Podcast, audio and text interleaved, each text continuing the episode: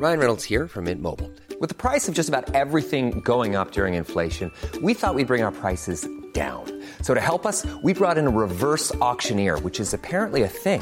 Mint Mobile unlimited premium wireless. Ready to get 30, 30, bit to get 30, bit to get 20, 20, 20, bit to get 20, 20, bit to get 15, 15, 15, 15 just 15 bucks a month. So, Give it a try at mintmobile.com slash switch. $45 upfront for three months plus taxes and fees. Promo for new customers for limited time. Unlimited more than 40 gigabytes per month. Slows. Full terms at mintmobile.com.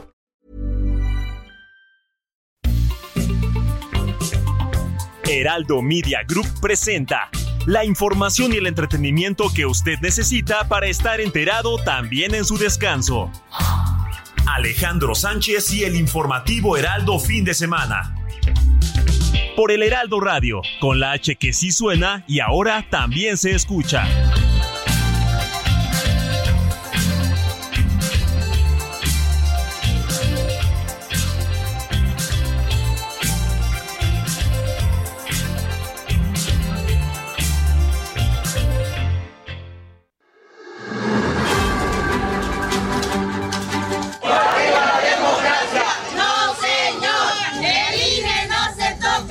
López Obrador tomó la brutal decisión de quitarle el crédito y la confianza a México. Una confianza que se había logrado por décadas, con la apertura económica, con la transición democrática, y en una decisión y en un instante le quitó la confianza a México.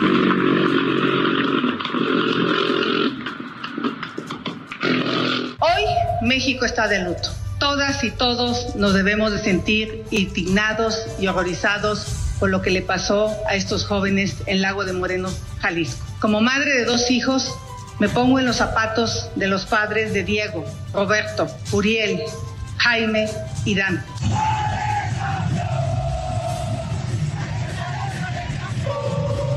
Estoy convencida de que no es un esquema de programas porque hay una serie de propuestas que todos conocen. Es un asunto de eficacia, honorabilidad y firmeza. Una propuesta federalista en donde los gobiernos de los estados dispongan de recursos y los municipios.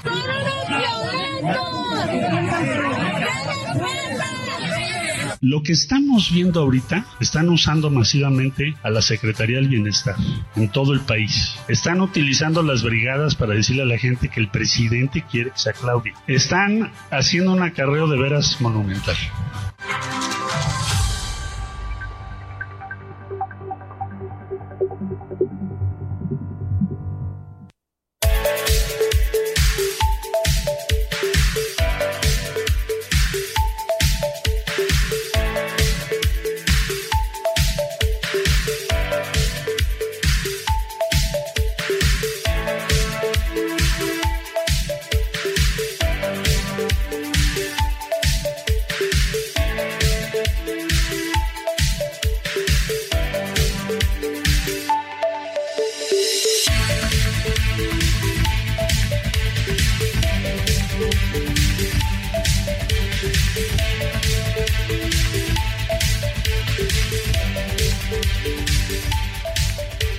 Muy buenos días, son las 7 de la mañana con 3 minutos hora del centro del país.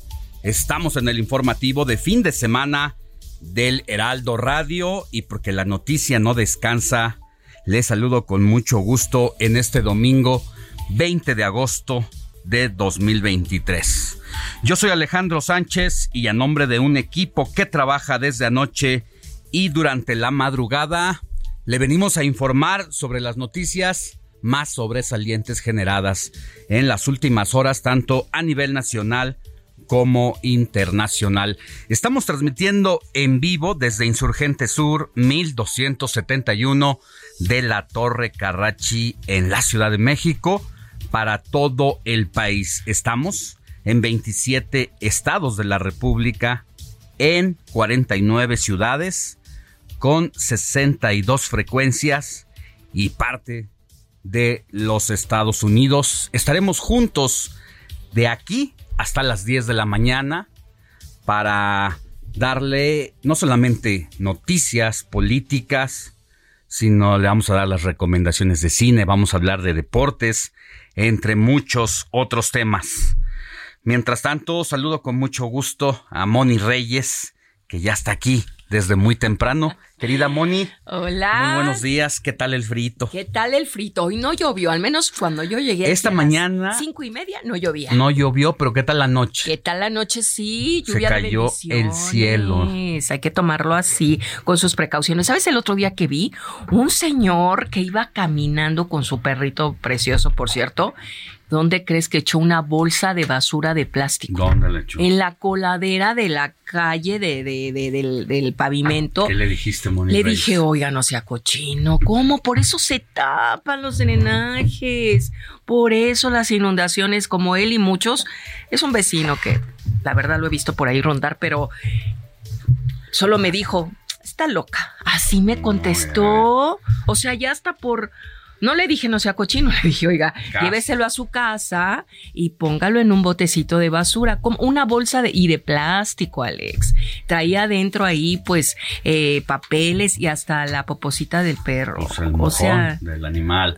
O sea, no se va, me da mucho coraje. Igual, sabes, también me pasa que, que de repente ves cuando hace mucho calor a las personas regando las banquetas con manguera. Todavía a estas alturas, ¿no? no, sí me paro y le digo. Políticamente incorrecto, no debe ser. No, no, ya no. Por favor, con una cubeta, amiga. Ay, ¿qué le importa? O sea, todos te contestan así. O loca o qué le importa. Entonces, ¿no ven las noticias? ¿No escuchan la radio? Los invito a que escuchen el informativo fin de semana con Alex Sánchez, es lo que les puedo decir. Pero muy buenos días. Hoy es el Día Mundial de las Papas Fritas. ¿Cómo ves? Ya vamos a hablar más adelante de ese tema porque es todo un asunto. Mi querido Héctor Vieira, muy buenos días. ¿Qué tal, Alex? Moni, amigos, muy buenos días. Efectivamente, un fin de semana que no es la excepción, cargado de información, mi querido Alex, y como bien lo comentabas hace unos momentos, información nacional, internacional.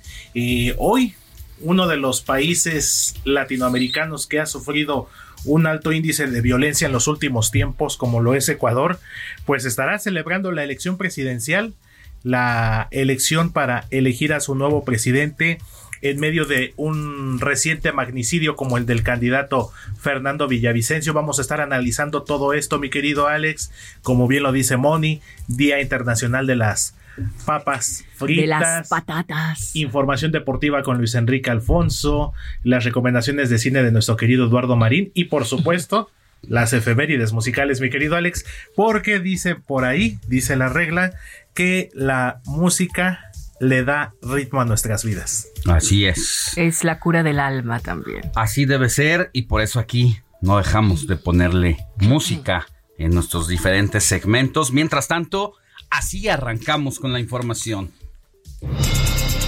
Informativo Heraldo fin de semana. Lo más destacado en resumen.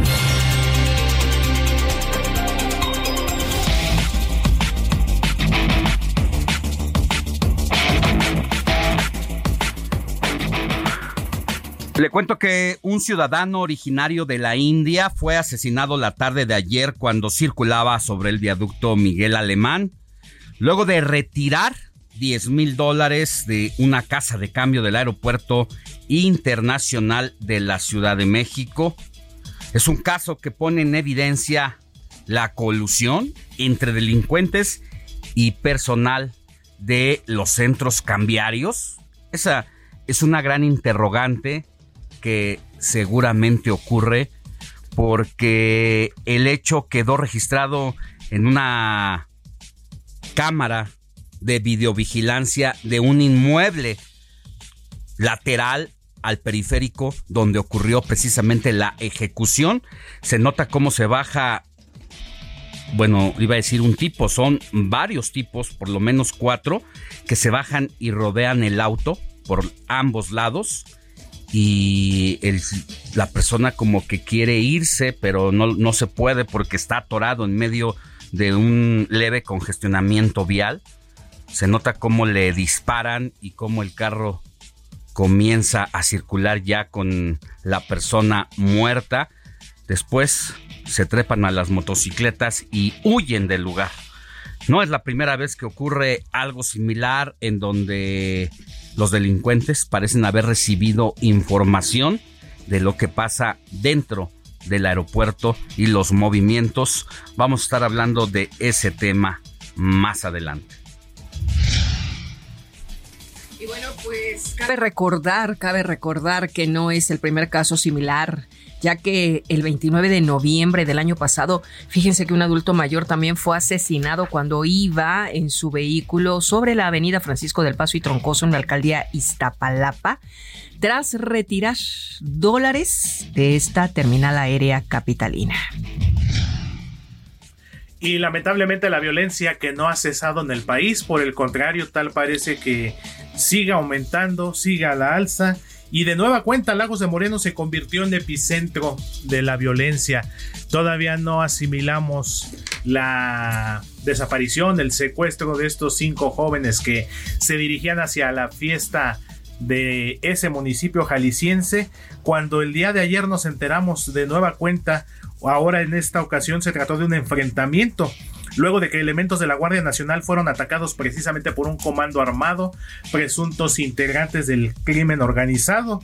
Y este enfrentamiento que se registró durante la tarde de este sábado dejó un saldo de un presunto delincuente muerto, así como siete detenidos allá en Lagos de Moreno. Bueno, pues nos habla de la situación de lo que está pasando allá en Jalisco, porque el caso de los cinco jóvenes desaparecidos hace una semana y que aún son buscados por todas partes, pues había llevado a la Guardia Nacional a tener un cerco de seguridad diferente y este cerco de seguridad pues es atacado por la delincuencia que se esperan las personas que viven allá y que cuando no ocurren hechos que se exponen de manera pública como lo que ha generado la movilización por el caso de estos cinco chicos levantados y desaparecidos hasta este momento, pues que son carne de cañón y es tierra de nadie. Estando la Guardia Nacional son atacados. Imagínate qué situación tan lamentable la que vive Jalisco y la que viven otros puntos del país. Y justo en más temas de seguridad, el senador y aspirante presidencial del Partido Verde, la corcholata verde Manuel Velasco, se enfrentó con la Secretaría de Seguridad Ciudadana de Veracruz. Esto después de que el pasado viernes, mientras se movilizaba por distintos puntos del el sur de Veracruz, el senador fue interceptado, encañonado y retenido por elementos de la policía de Coatzacoalcos, corporación que después afirmó en un comunicado que habían tratado así al legislador porque viajaba en camionetas con vidrios polarizados y que eso no está permitido en la entidad. Hasta ahí se había quedado la comunicación a lo que había denunciado incluso con video el propio senador de la República, pero no se quedó callado porque dice que la Secretaría de Seguridad está mintiendo en imputarle ese delito administrativo porque sus camionetas no iban polarizadas. Y de nueva cuenta, aquí la pregunta, si eso le pasa al senador de la República, que se supone que además es amigo del gobernador y a quien ha estado buscando para que le dé una explicación, cosa que no ha ocurrido, ¿qué se espera el ciudadano a pie del abuso de estos cuerpos policíacos en una entidad donde por mirarle feo al policía te pueden detener y encarcelar como ya ha ocurrido en varios casos y donde dice el, un funcionario cercano a Ricardo Monreal que también fue encarcelado. Hay más presos inocentes en Veracruz que los que, que, delincuentes sueltos dentro del Palacio de Gobierno. Así la situación de lo que pasa allá en la entidad. Bueno, pues vamos a tocar el tema del huracán Hillary porque permanece sobre el Océano Pacífico y esta mañana, esta mañana de domingo, se tiene previsto degrade ya a categoría 1. Ayer por la tarde del sábado ya iba en 2. Entonces, el lunes, mañana se espera sea tormenta solo tropical. El Consejo Estatal de Baja California Sur sesionó e informó que la población está resguardada. Y precisamente sobre este mismo tema del huracán Hillary que mantiene alerta toda esta parte del Pacífico mexicano, el gobernador de Baja California Sur, Víctor Castro, informó que lamentablemente ya el día de ayer una persona falleció a causa de este fenómeno y esto porque quedó atrapada al intentar cruzar un arroyo, esto en el poblado de Santa Rosalía, que pertenece al municipio de Mulegé.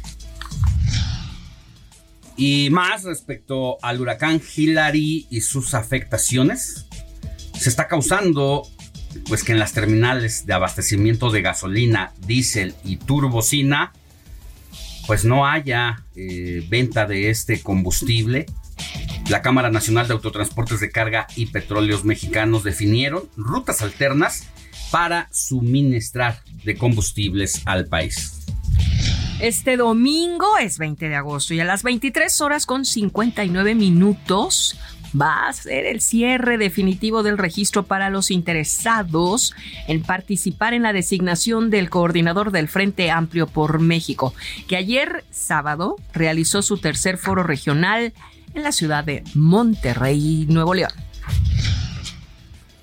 Y en más información nacional, como ya es costumbre, eh, los fines de semana el presidente Andrés Manuel López Obrador con estos recorridos que hace por el sur del país para visitar sus obras emblemáticas como lo es la refinería de Dos Bocas, el tren Maya y a propósito de esta última obra, este tren Maya que ha causado tanta controversia, sobre todo por grupos ambientalistas, historiadores, arqueólogos, y pues ya el presidente López Obrador dio a conocer que ya afina los detalles, como lo había anunciado hace unos días y el día de ayer lo confirmó.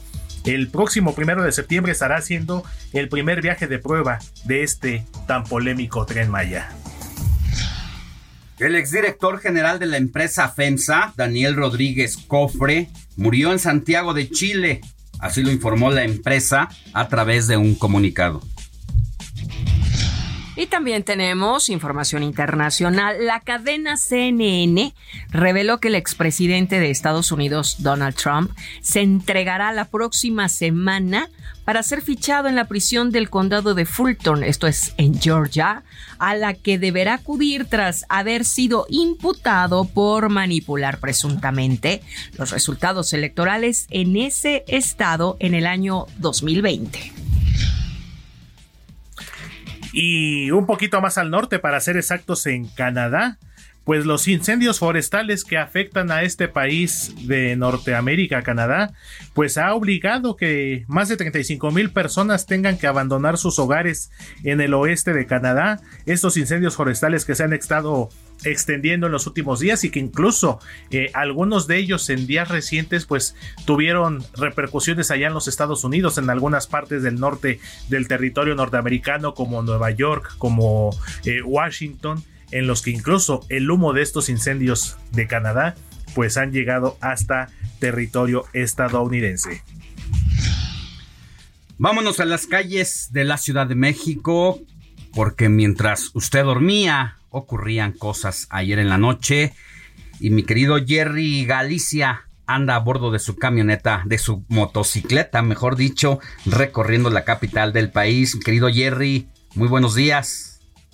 Así es, Alex, Moni, Héctor, excelente mañana, una motocicleta todoterreno y de momento tenemos buenas noticias en materia de vialidad, un desplazamiento bastante favorable en distintas arterias, es el caso del circuito bicentenario donde incluso todavía se puede alcanzar la velocidad máxima para nuestros amigos que se dirigen hacia la zona norte de la capital y dejan atrás la zona del eje 5, el eje 6 sur. Por otro lado, si van a utilizar el eje 1 norte en este punto, sí hemos encontrado algunas dificultades, algunos baches sobre todo llegando a la estación del metro Terminal Aérea, también en su entronque con calle 47. Habrá que manejar con mucha precaución en este perímetro y si van a utilizar el anillo periférico, se mantiene con algunos asentamientos en semáforos, pero en general el avance sigue siendo bastante aceptable entre la calzada Ermita Iztapalapa y la calzada Ignacio Zaragoza. Sigue muy nublado, así que no descartemos la probabilidad de lluvia en los próximos minutos. Y por lo pronto, Alex, el reporte vamos a seguir, por supuesto, muy, muy pendientes. Regresaremos contigo más adelante, querido Jerry. Cuídate mucho porque en algunos puntos de la capital hay mucha humedad o hay encharcamientos debido a la intensa lluvia de ayer en la noche. Pero regresamos contigo. Ah, gracias, Alex. Sí, seguimos pendientes. Hay más información, Moni, dentro de este informativo. ¿Qué más vamos a tener? ¿Qué vamos a tener dentro de estas tres horas que tenemos en el informativo fin de semana? ¿Qué viene en el Frente Amplio por México? Los dados están cargados especialmente hacia alguien. Esto realmente es muy interesante, por eso vamos a analizarlo con Fernando Warrack, analista y consultor político, por supuesto. Es que se ha dicho bueno, incluso yo lo publiqué en mi columna contra las cuerdas, de cómo cuando pensamos que Xochitl Galvez se iba a ir prácticamente sola en este proceso interno dentro del Frente Amplio por México, pues resultó que no, que no nada más de popularidad se vive en este frente, porque la maquinaria del Partido Revolucionario Institucional comenzó a operar a todo lo que da y esto ha beneficiado a Beatriz Paredes, luego de que su compañero de partido Enrique de la Madrid se bajó de la contienda y porque no solamente el que resulte o la que resulte como representante del Frente Amplio rumbo a la candidatura presidencial va a llegar a partir de encuestas, sino, ya lo decíamos en la mañanita hace rato, que hoy se cierra el registro de firmas ante la página web que... La plataforma. La plataforma digital que promueve el Frente Amplio. Entonces se va a sacar al integrante por popularidad, pero también por firmas registradas dentro de esta plataforma. Y ahí es donde Xochitl lleva las de perder, porque ella no tiene un aparato dentro de un partido que la respalde, porque ni panista es, a pesar de que, de que representa al PAN en el Senado de la República, no tiene el registro quien, el dentro del partido. Y quien apoya de parte de la base del PAN es a Santiago Krill, que no se quiere bajar de la contienda. Y al mismo tiempo, la maquinaria del PAN no es tan efectiva como la maquinaria del PRI, que si bien es un partido que ha mermado, que le han quitado y ha perdido estados de la República, sí tiene una operación municipal porque es el partido que más municipios gobierna en el país y ahí es donde puede marcar la diferencia. Por eso va a ser lo vamos a analizar. importante analizar este tema y platicar con Fernando Dorak, analista y consultor político. ¿Qué más, Héctor? Así es, Alex. Información internacional, como lo comentábamos hace unos momentos, este domingo las elecciones presidenciales en Ecuador, que ha sufrido una escalada de los últimos días, en los últimos días de violencia, pero no solamente es eso, Alex, el magnicidio reciente de uno de los candidatos, sino también vamos a hacer un comparativo con lo que ha ocurrido en otros puntos de Latinoamérica. Eh, alguien por ahí, algunas eh, fuentes, algunos medios incluso llegaron a comenzar a decir que Fernando Villavicencio, este candidato asesinado hace unos días, pues es el colosio ecuatoriano. Entonces vamos a hacer ahí un interesante comparativo de algunos casos de magnicidios en ¿Cuántos magnicidios en la historia de Latinoamérica? Los recientes, pues nos viene el de Colosio. Pero no es el único caso. 1973 está a punto de, de cumplir 50 años. 11 de septiembre, Chile, Santiago, Salvador Allende, y que de hecho el presidente mexicano. Pero ahí fue en funciones. ahí fue en funciones, exactamente. Pero precandidatos. Candidatos, como tal, de hecho es lo que vamos a analizar más adelante. Pero sí hay, sí hay. Pero sí, sí los ha habido. Y bueno, Incluso hasta todavía podríamos desmenuzarlo un poquito más a nivel eh, local. Aquí en México, ¿cuántos casos de candidatos a alcaldes eh, hemos tenido?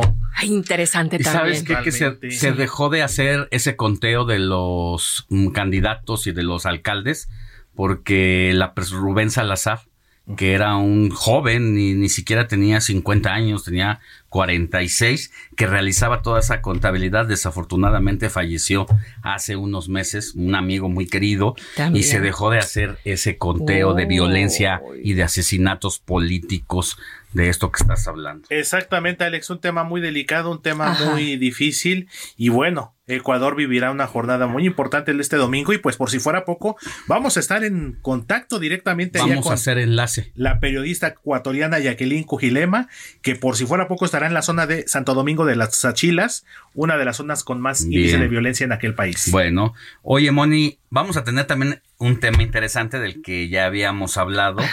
eh, De las papas. De las papas. Sí, al ratito, ¿no? Porque ya nos vamos. ¿Te gustan las papas fritas? Sí, sí me gusta. Es Día Internacional de las Papas. Y vamos a analizarlo de cuántas toneladas se consumen. Uy, ¿Qué, ¿qué- qué- qué representa? país ¿Qué país es el que, el que le puso Hay papas fritas? Ah, Hombre. todo Ya les un platicaremos. tema y vamos a una pausa. Regresamos con el santoral de Moni Reyes y Ay, luego sí. hablaremos sobre el día de la papa Ahora, frita va que va. vista desde un ángulo muy interesante. Pausa y volvemos con más. Y la masilla eres tú.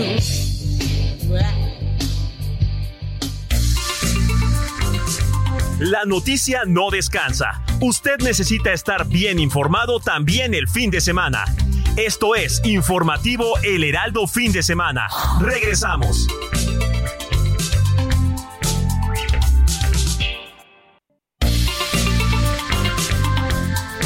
Siga en sintonía con la noticia. Alejandro Sánchez y el informativo Heraldo Fin de Semana. Continuamos.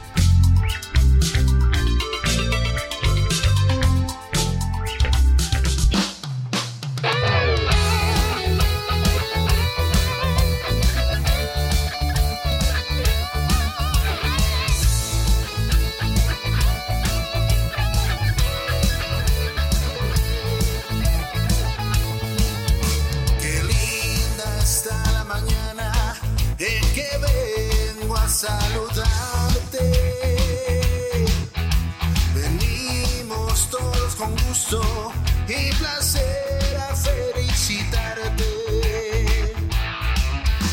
El día en que tú naciste, nacieron todas las flores. Y en la pila de Desde México, para el mundo entero. Los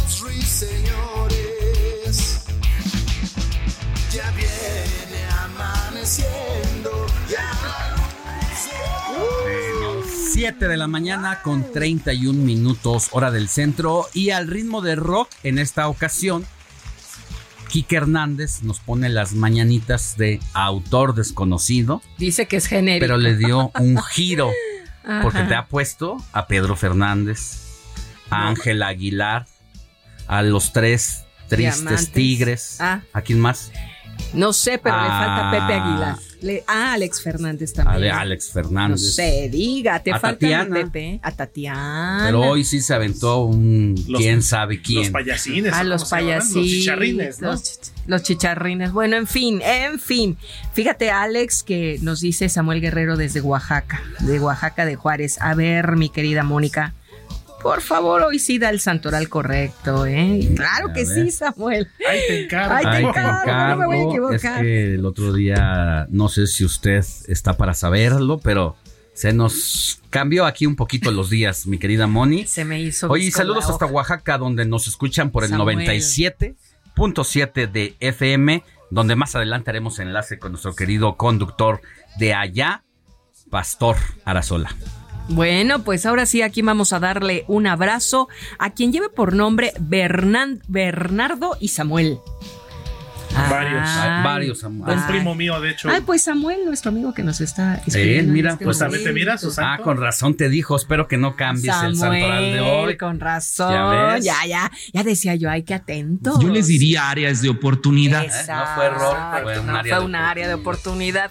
Bueno, pues además todo, ¿eh? de Bernardo y de Samuel, de una vez les digo Filiberto, Leovigildo, Cristóbal, Gervasio, Ladislao, Luis Francisco, completo el Completo. nombre. Luis Francisco, no es Luis Enrique, tu hermano, ¿eh? Ah. Ah, sí se llama Luis Enrique. Luis Enrique Ah, Vieira, es es Luis. Francisco y finalmente Mary. Ya, Mary. Merry Christmas. Mary, Ese es. María. Ok, ok. Vámonos a conocer qué pasó hace algunos años.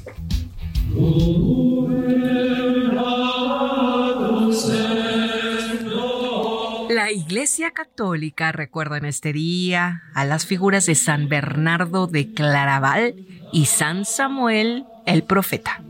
Bernardo de Claraval fue abad y doctor de la iglesia. Inició su carrera ingresando en el nuevo monasterio Sister junto a otros 30 compañeros religiosos.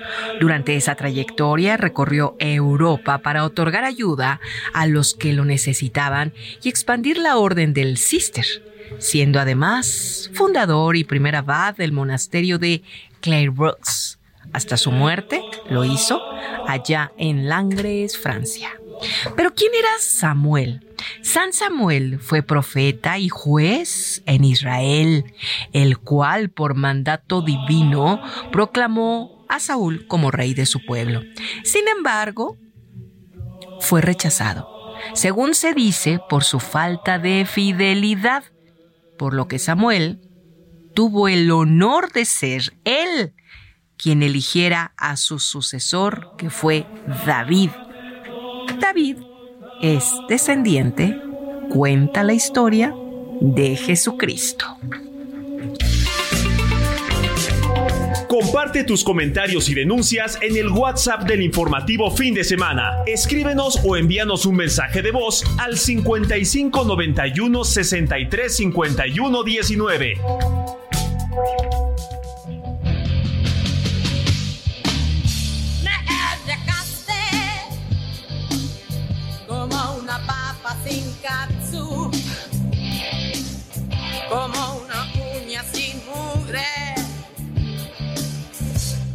Y la mugre eres tú. No.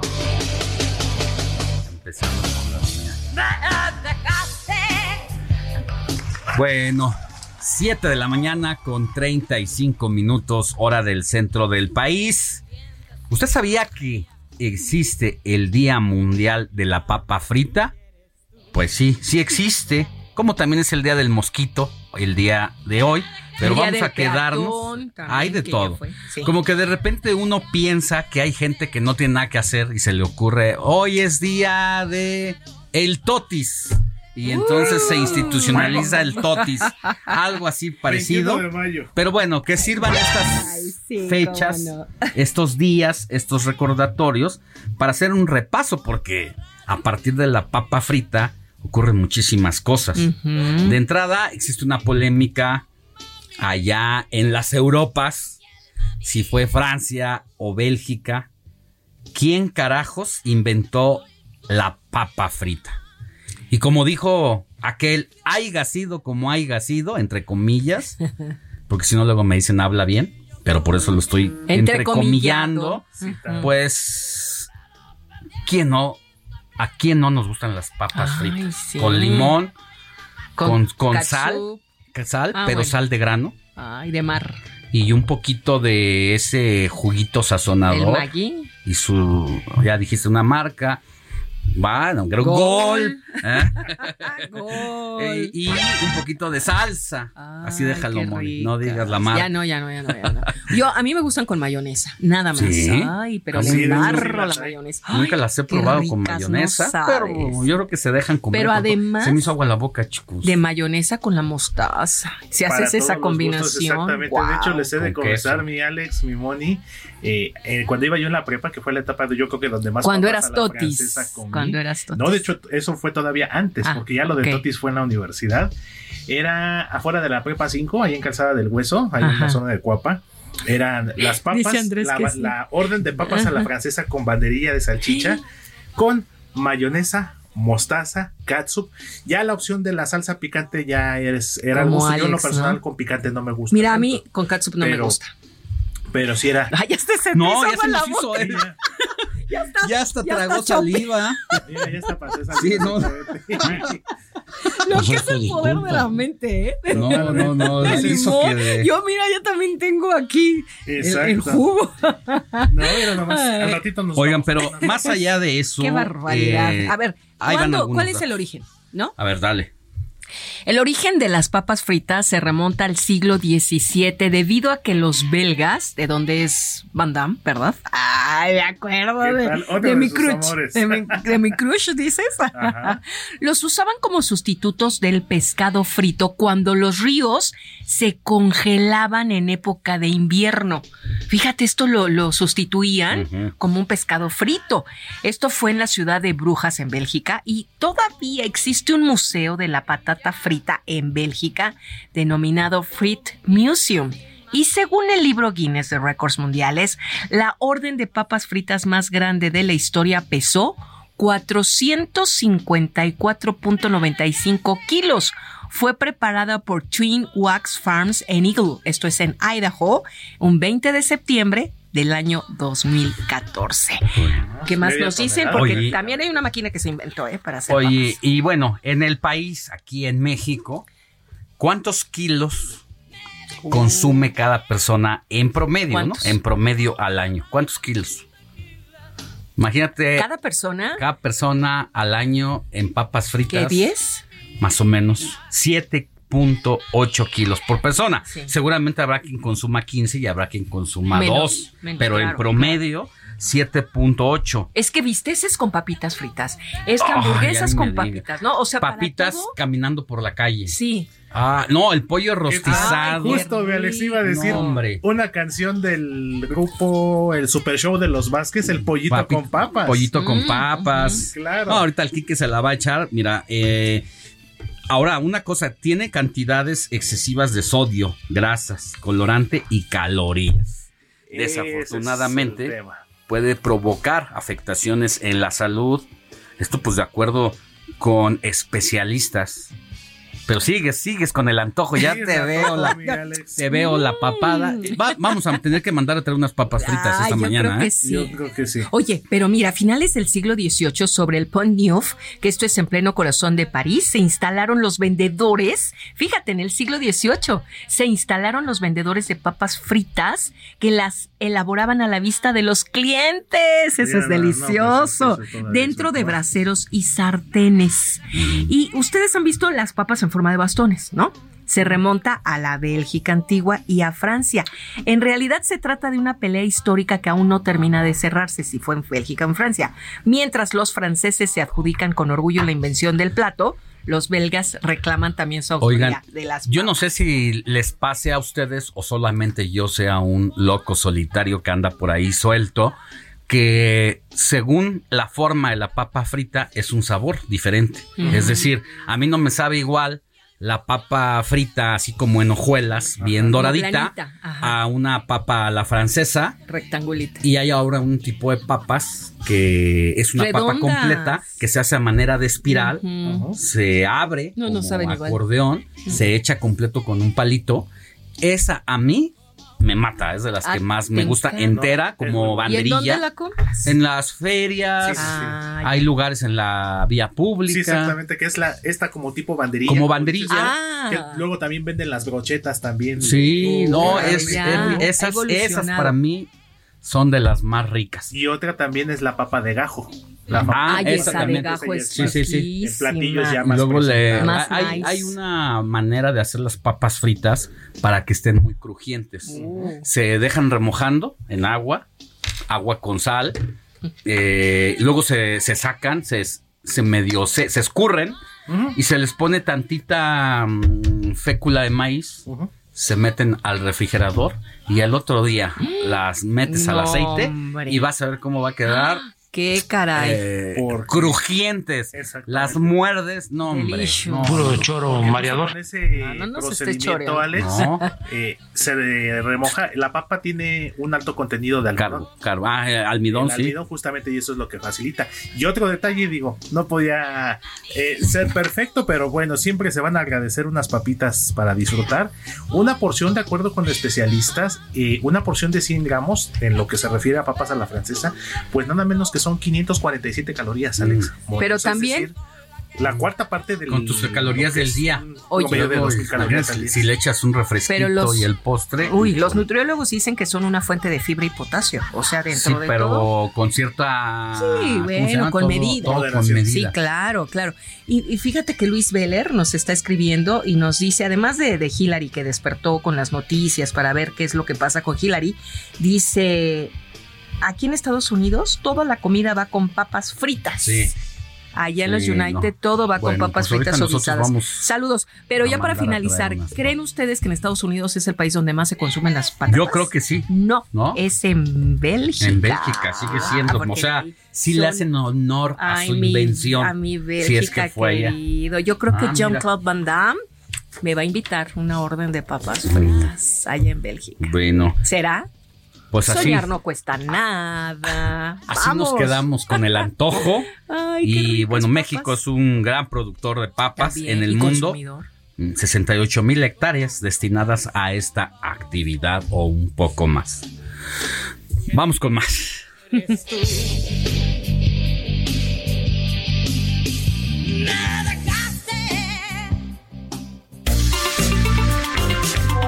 Comparte tus comentarios y denuncias en el WhatsApp del informativo fin de semana. Escríbenos o envíanos un mensaje de voz al 55 91 63 51 19.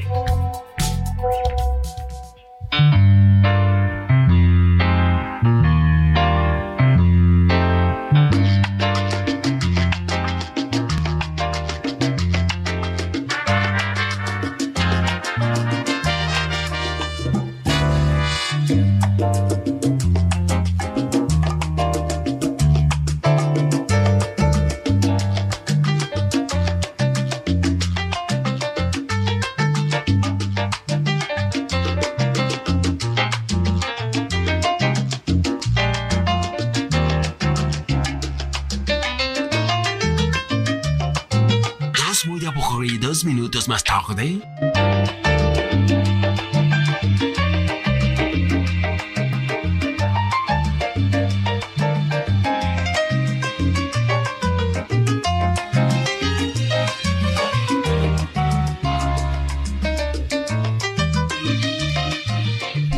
Bueno, 7 de la mañana con 45 minutos.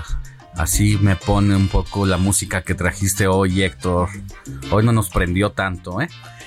Es una salsa instrumental, mi querido Alex, la Sonora Ponceña. A ver, súbele tantito a mi Quique.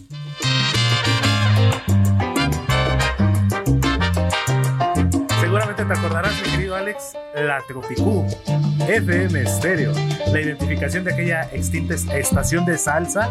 Esto que estamos escuchando, la Sonora Ponceña, esta agrupación de salsa puertorriqueña que tuvo sus mejores momentos en la década de los 70s y de los años 80.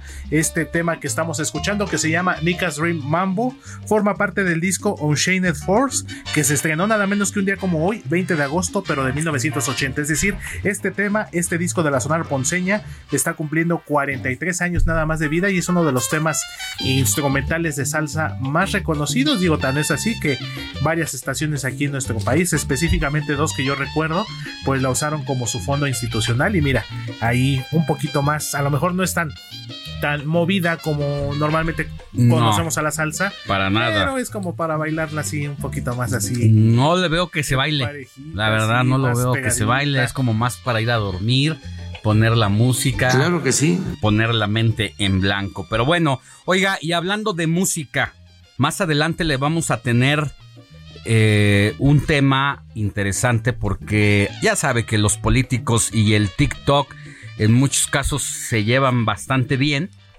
Y bueno, pues muchos de ellos se han dedicado, incluso funcionarios ya eh, que están en activo y que buscan dar el salto a otras cosas, pues se han metido a esta fiebre tiktokera con el objetivo de estar cada vez más cerca de la gente, principalmente a los jóvenes. Y vamos a darle una selección de todos aquellos que se ponen a bailar. Algunos lo hacen bien y uno dice, oigan, ¿por qué no mejor en lugar de dedicarse a la política, se quedan a echar despapalle ahí en el TikTok? Otros intentan, pero son pésimos bailarines y no les importa hacer el ridículo con tal de buscar caer bien entre el electorado para que cuando busquen sus eh, cargos, nuevos cargos, obtengan sus votos. Ha habido países donde el TikTok sí ha marcado la diferencia, ¿eh? En México, eh, hasta ahora, el TikTok como tal, pues está en boga. Fue a partir de la pandemia cuando ocurrió esta detonación. Pero ya hay lugares como en Ecuador, precisamente donde habrá elecciones. Hay un señor de 80 años que le llaman el viejito del TikTok, que no tenía estructura política. Dentro del partido en el que estaba no lo querían y buscó la candidatura presidencial, perdió, pero ganó una senaduría gracias al poder del TikTok. De eso le vamos a hablar más adelante. Mientras tanto, seguimos con más información.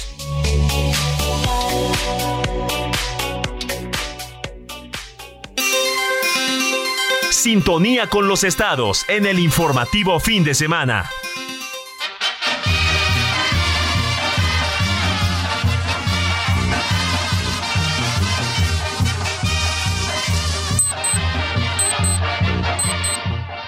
Siete con 49 hora del centro y ya empezamos nuestro recorrido por todo el país donde el Heraldo Radio tiene distintas estaciones y toca el turno a Heraldo Radio Tampico, donde usted puede escuchar a Valdemar Mijangos.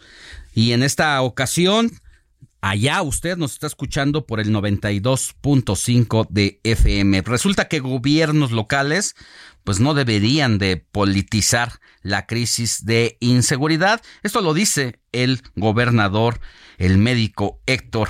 Eh, es el médico Américo Villarreal pero tú tienes más información, querido Valdemar. Buenos días. Sí, buenos días, Alex Sánchez, auditorio, como lo estás comentando, vaya choque verbal que tuvieron el secretario general de gobierno, Héctor Joel Villegas González, y el alcalde de Miguel Alemán, Ramiro Cortés Barrera, por una mayor exigencia de seguridad que realizó para el sector conocido como la frontera chica.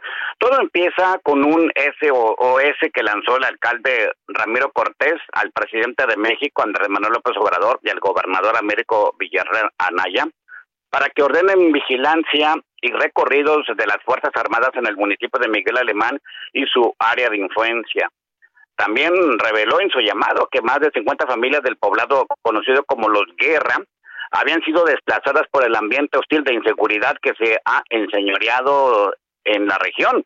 El alcalde incluso ha estado recorriendo dichas poblaciones que han sufrido el asedio de grupos de la delincuencia organizada para que desistan de una eventual salida de sus comunidades hacia la cabecera municipal o a otras ciudades de la franja fronteriza. Esto generó, desde luego, una reacción contraria del vocero de Seguridad Estatal, Jorge Cuellar Montoya, y del secretario general de Gobierno, Héctor Joel Villegas González, pues ambos sostuvieron que el panorama no era como lo planteaba el presidente municipal. Incluso el secretario general de gobierno advirtió que no sabe si lo hace por política, pensando en los tiempos políticos o viendo el interés de la ciudadanía. Declaró además que como responsable de la estabilidad política y social no ha ido nadie a darle información sobre esta eh, pues situación que ocurre sobre el desplazamiento de las familias especialmente. Le pidió al alcalde que remita toda esta información a través de la Fiscalía General de Justicia del Estado para contar con los indicios suficientes para proceder en consecuencia. Lo cierto es, Alex Auditorio, que la frontera chica, un corredor que va de Reynosa a Nuevo Laredo y que abarca los municipios de Miguel Alemán, Díaz Ordaz, Camargo, Mier y Guerrero, está registrando enfrentamientos, persecuciones y todo tipo de vicisitudes que generan la disputa del territorio por múltiples actividades delincuenciales. De hecho, son constantes los choques entre el ejército mexicano y la marina, con personas armadas, a quienes detienen o abaten o les decomisan armas y drogas. Así es de que pues el SOS que lanzó el alcalde Ramiro Cortés Barrera no es más que el reflejo de una desesperación de las autoridades y familias de la frontera chica por poner fin a toda esta atmósfera de inseguridad que viven en el cotidiano desde hace largo tiempo. Por otra parte, te comento que tras advertir que Tamaulipas no representa un riesgo migratorio para Texas, el director general del Instituto Tamaulipeco para los Migrantes, Juan José Rodríguez Alvarado, descartó la instalación de un muro flotante en la frontera entre ambos estados. Él advierte que existe un perfil migratorio muy diferente del que Texas tiene con otras entidades mexicanas, particularmente, pues en el caso de Tamaulipas dice tenemos pues una relación muy diferente, hay repatriación, transmigración de centroamericanos, tránsito y retorno de paisanos, y todo lo que se enfrenta en este momento es un flujo inédito por una política de otros países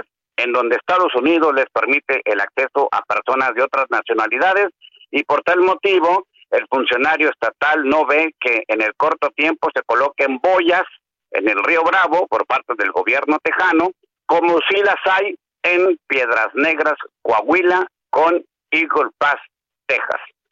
Alex Sánchez, auditorio, la información.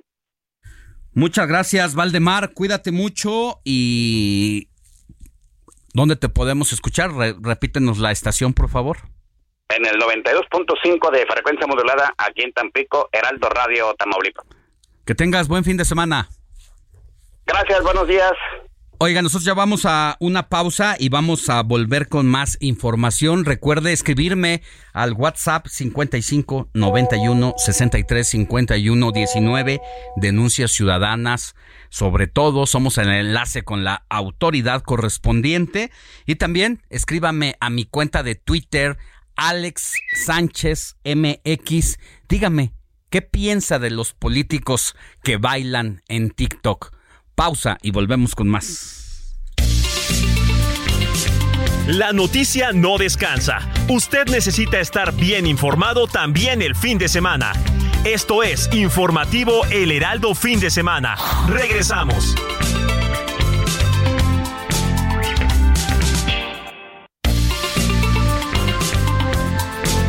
Siga en sintonía con la noticia.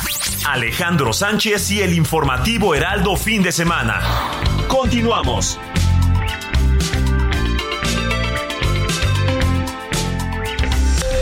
Esto es Noticias a la Hora. Heraldo Radio le informa.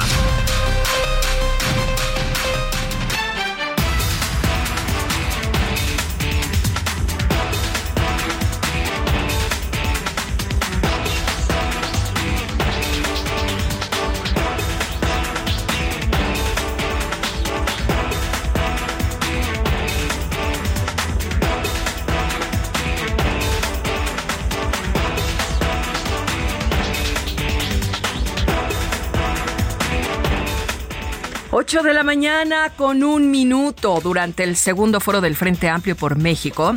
Los aspirantes a la candidatura presidencial de la oposición se lanzaron contra las políticas energéticas del presidente Andrés Manuel López Obrador y de sus proyectos como el tren Maya que acusaron han provocado daños al medio ambiente. En Chihuahua, la mañana de este sábado se reunieron alrededor de 50 ciudadanos a favor de los nuevos libros de texto en la Plaza del Ángel en una manifestación donde ciudadanos, maestros y padres de familia demandaron a la gobernadora Maru Campus que permita la entrega de los libros. En San Luis Potosí, Tomás Cruz Perales, vocero de la Arquidiócesis Estatal, señaló que así como hay padres de familia que se niegan a usar los libros de texto gratuitos, habrá otros, entre ellos muchos políticos, que lleven a sus hijos a colegios particulares y por ende no tendrán este dilema.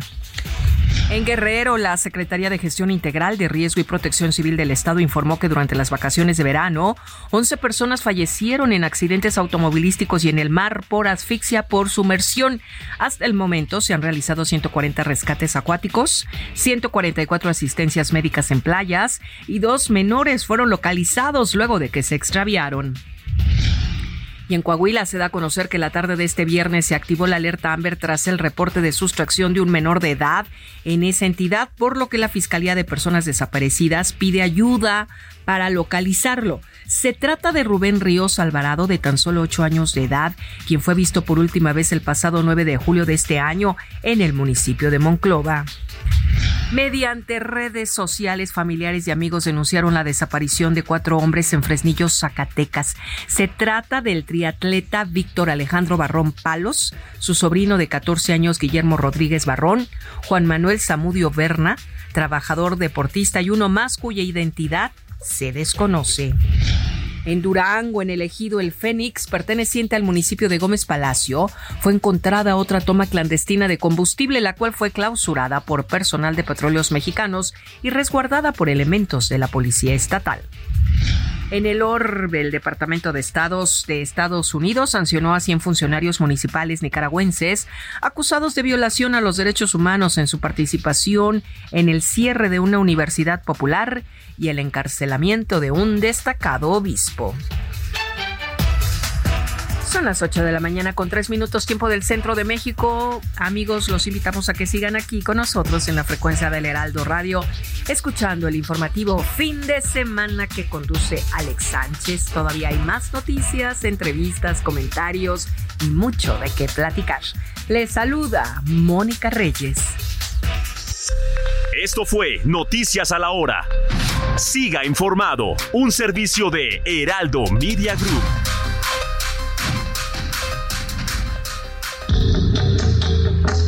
Cine con Eduardo Marín.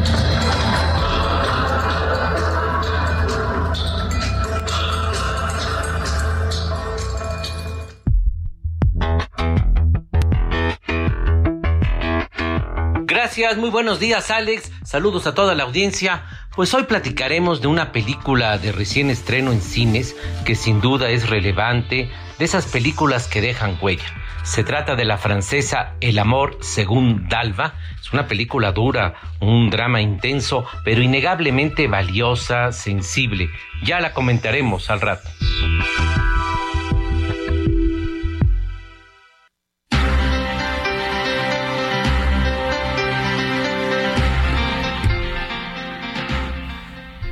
Ocho de la mañana con cuatro minutos hora del centro del país.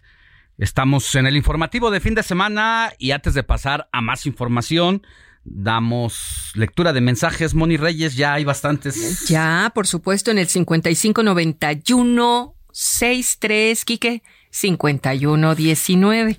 5591 635119.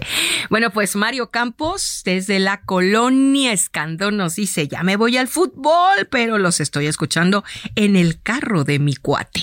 Mi vecino Mario Campos. Mario que Nos digan Campos. qué calle vive, por favor. Ándale, pues vamos a preguntarle. También Angélica Bustos desde Celaya, Guanajuato, dice, los escucho eventualmente porque tengo trabajo, doy clases, así es que hoy sí estoy en casita. Un abrazo hasta Una- Guanajuato. Hasta Celaya, Guanajuato. En Tapachula, Chiapas, Moisés Cristi nos dice, wow, me encanta el santoral de Moni. Me entero a quién tengo que abrazar y El felicitar. correcto. El correcto, ahora sí que fue el correcto. Bueno, bueno, dirá usted. Y saludos hasta Chiapas, mi querido Alex. Y también Laredo Smith nos está platicando que hace poco se acordó de Juan Pablo II cuando estuvo en la catedral y se tuve el honor y privilegio de cuidarlo. Lo tuve a menos de cinco metros. Fue tan insistente mi mirada que volteó a verme. Jamás olvidaré ese fugaz instante. Y esto lo dice porque se encontró en la puerta de su casa una moneda en la puerta de, de mil liras. ¿Cómo llegó a mí? Se pregunta Laredo Smith, ¿no? Bueno, pues así son las coincidencias. También nos está escribiendo desde el Estado de México, José Ricardo García Camarena dice, buenos días, Mónica Alejandro Héctor, aunque la lluvia provoca situaciones de tránsito por la basura que, te- que tiramos en la calle, es una bendición para el campo, ah, por supuesto, y las presas para abastecer a las ciudades. Que ni que mi querido eh, Ricardo García, muchas gracias por comunicarse. También nos dice Chuy, desde Tijuana, dice, siempre escuchándolos, está lloviendo. Muchas Un gracias. abrazo hasta Tijuana, donde nos Chuy. escuchan por el 1700 de AM, en Oaxaca por el 97.7, Tuxtla Gutiérrez, Chiapas 88.3. Así es. Luis Veller dice noche lluviosa todo el día y que eh, dice que igualmente allá en Las Vegas puede que, que llegue el huracán si no se desvía. Y nos comentaba de las papas fritas, pero dice, por no tener nada importante que decir, se quieren hacer graciosos los políticos. El pueblo necesita gobernantes que protejan al pueblo. El TikTok de lo que vamos a hablar, el baile de los políticos en TikTok. ¿Tienes más mensajes? Sí, bueno, pues si quieres al ratito los Mira, vemos para voy que se a leer contacte, ¿no? también los que me escriben aquí a mi cuenta personal de Twitter, arroba Alex Sánchez, el tío Sam. Nos manda un screenshot de la imagen de aquí. Estamos en cabina transmitiendo por el streaming. Ahí está la camarita ahí diciendo saludos. adiós. Por elheraldodemexico.com. El tío Sam dice, ahora que comentan de el Día Internacional de las Papas Fritas, me encantó que pusieran a la hermosa Gloria Tre- Trevi, gran compositora, mujer sencilla y noble que conocí en Eurotel Carmen. Ahí trabajé de chavo y le llevé su cena, que bien buena onda, no llevaba maquillista ni guaruras. Ella le dijo que no los necesitaba, que nadie le gusta que la pinte o maquille, que ella sola lo hace y sus diseños de ropa igual ella los hace. Te amo, Gloria. Ojalá la puedan mencionar Alex a través del Heraldo. Y sí, me gustan las papas fritas. Lógico, ¿a quién no? Claro, por aquí también me escriben y dicen, Mónica, ahí te va un tipo de papa que seguramente no conocemos. Se llama papa falso. Es el que en conjunto con la mafia de Sangalo hizo renunciar a Joseph Ratzinger. Oiga, Bueno. ya, ya estoy subiendo los tweet en, en mi tweet. A ver. Los bailes. Empezamos con Marcelo Ebrar, el tío Marcelo, y su misterioso ritmo al bailar caballo dorado. Y todos tenemos un tío así, ¿eh? Que no sabe ni para dónde girar, ni para dónde dar la vuelta. Ahí, todo atropellado en medio de la multitud, pero todo por ganar voto. Estos políticos así hacen el ridículo. Es el primero que estamos subiendo aquí a arroba Alex Sánchez Que te MX. escriban, que se contacten contigo por Twitter. Sería ¿qué muy padre. Y le agradecemos a Andrés Rangel que está al frente de, de tus Nuestro redes sociales. Community manager El- Andrés Rangel, que un está jovencito desde muy temprano también. Parte de nuestro Equipo. equipo, el Community Falso. Manager. No es falso, es verdadero, Quique. Gracias. Sigue a Alejandro Sánchez en Twitter. Arroba Alex Sánchez MX.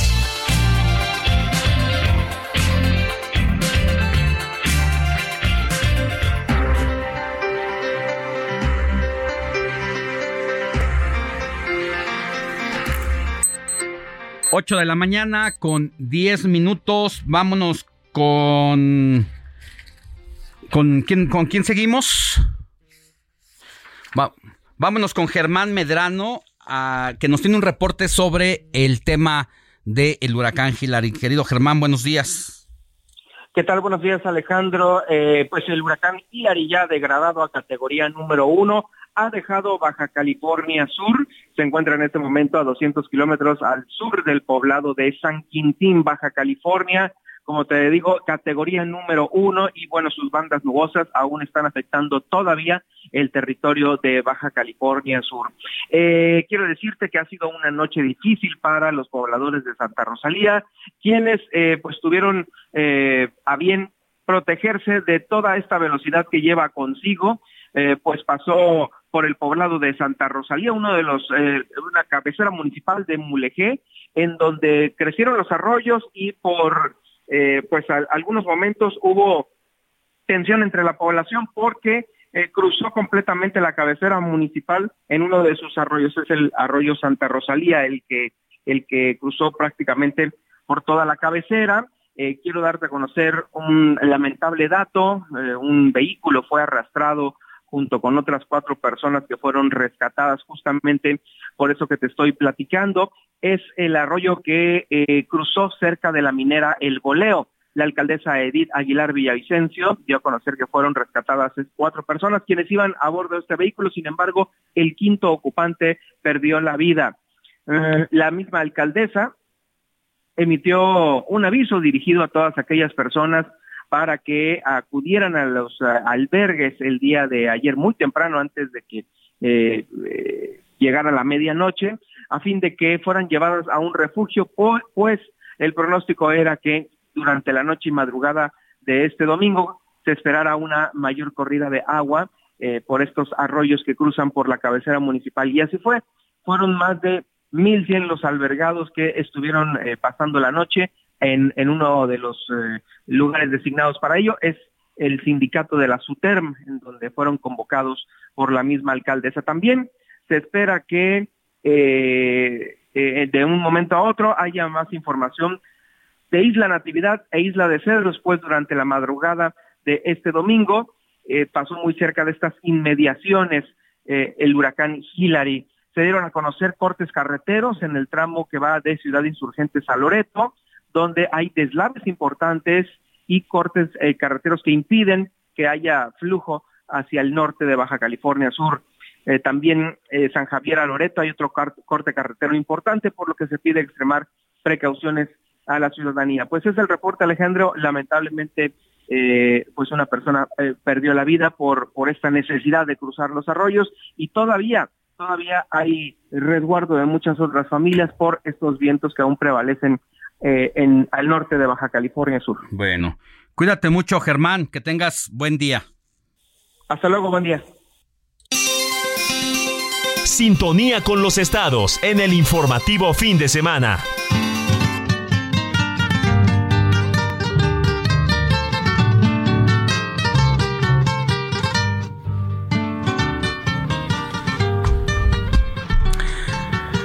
Vámonos hasta Guerrero con nuestro compañero Antonio Ramírez, gerente del Heraldo Radio Chilpancingo, en este recorrido que hacemos por toda la República Mexicana en nuestras distintas frecuencias radiofónicas y en este momento allá en Chilpancingo, usted nos escucha por el 94.7 de FM, porque hubo quemas de vehículos, sigue esta violencia imparable allá, en este caso en Acapulco, y ya se implementó un plan para desarmar a ciudadanos de manera voluntaria. Antonio Ramírez, buenos días, tú tienes más información al respecto, ¿cómo estás?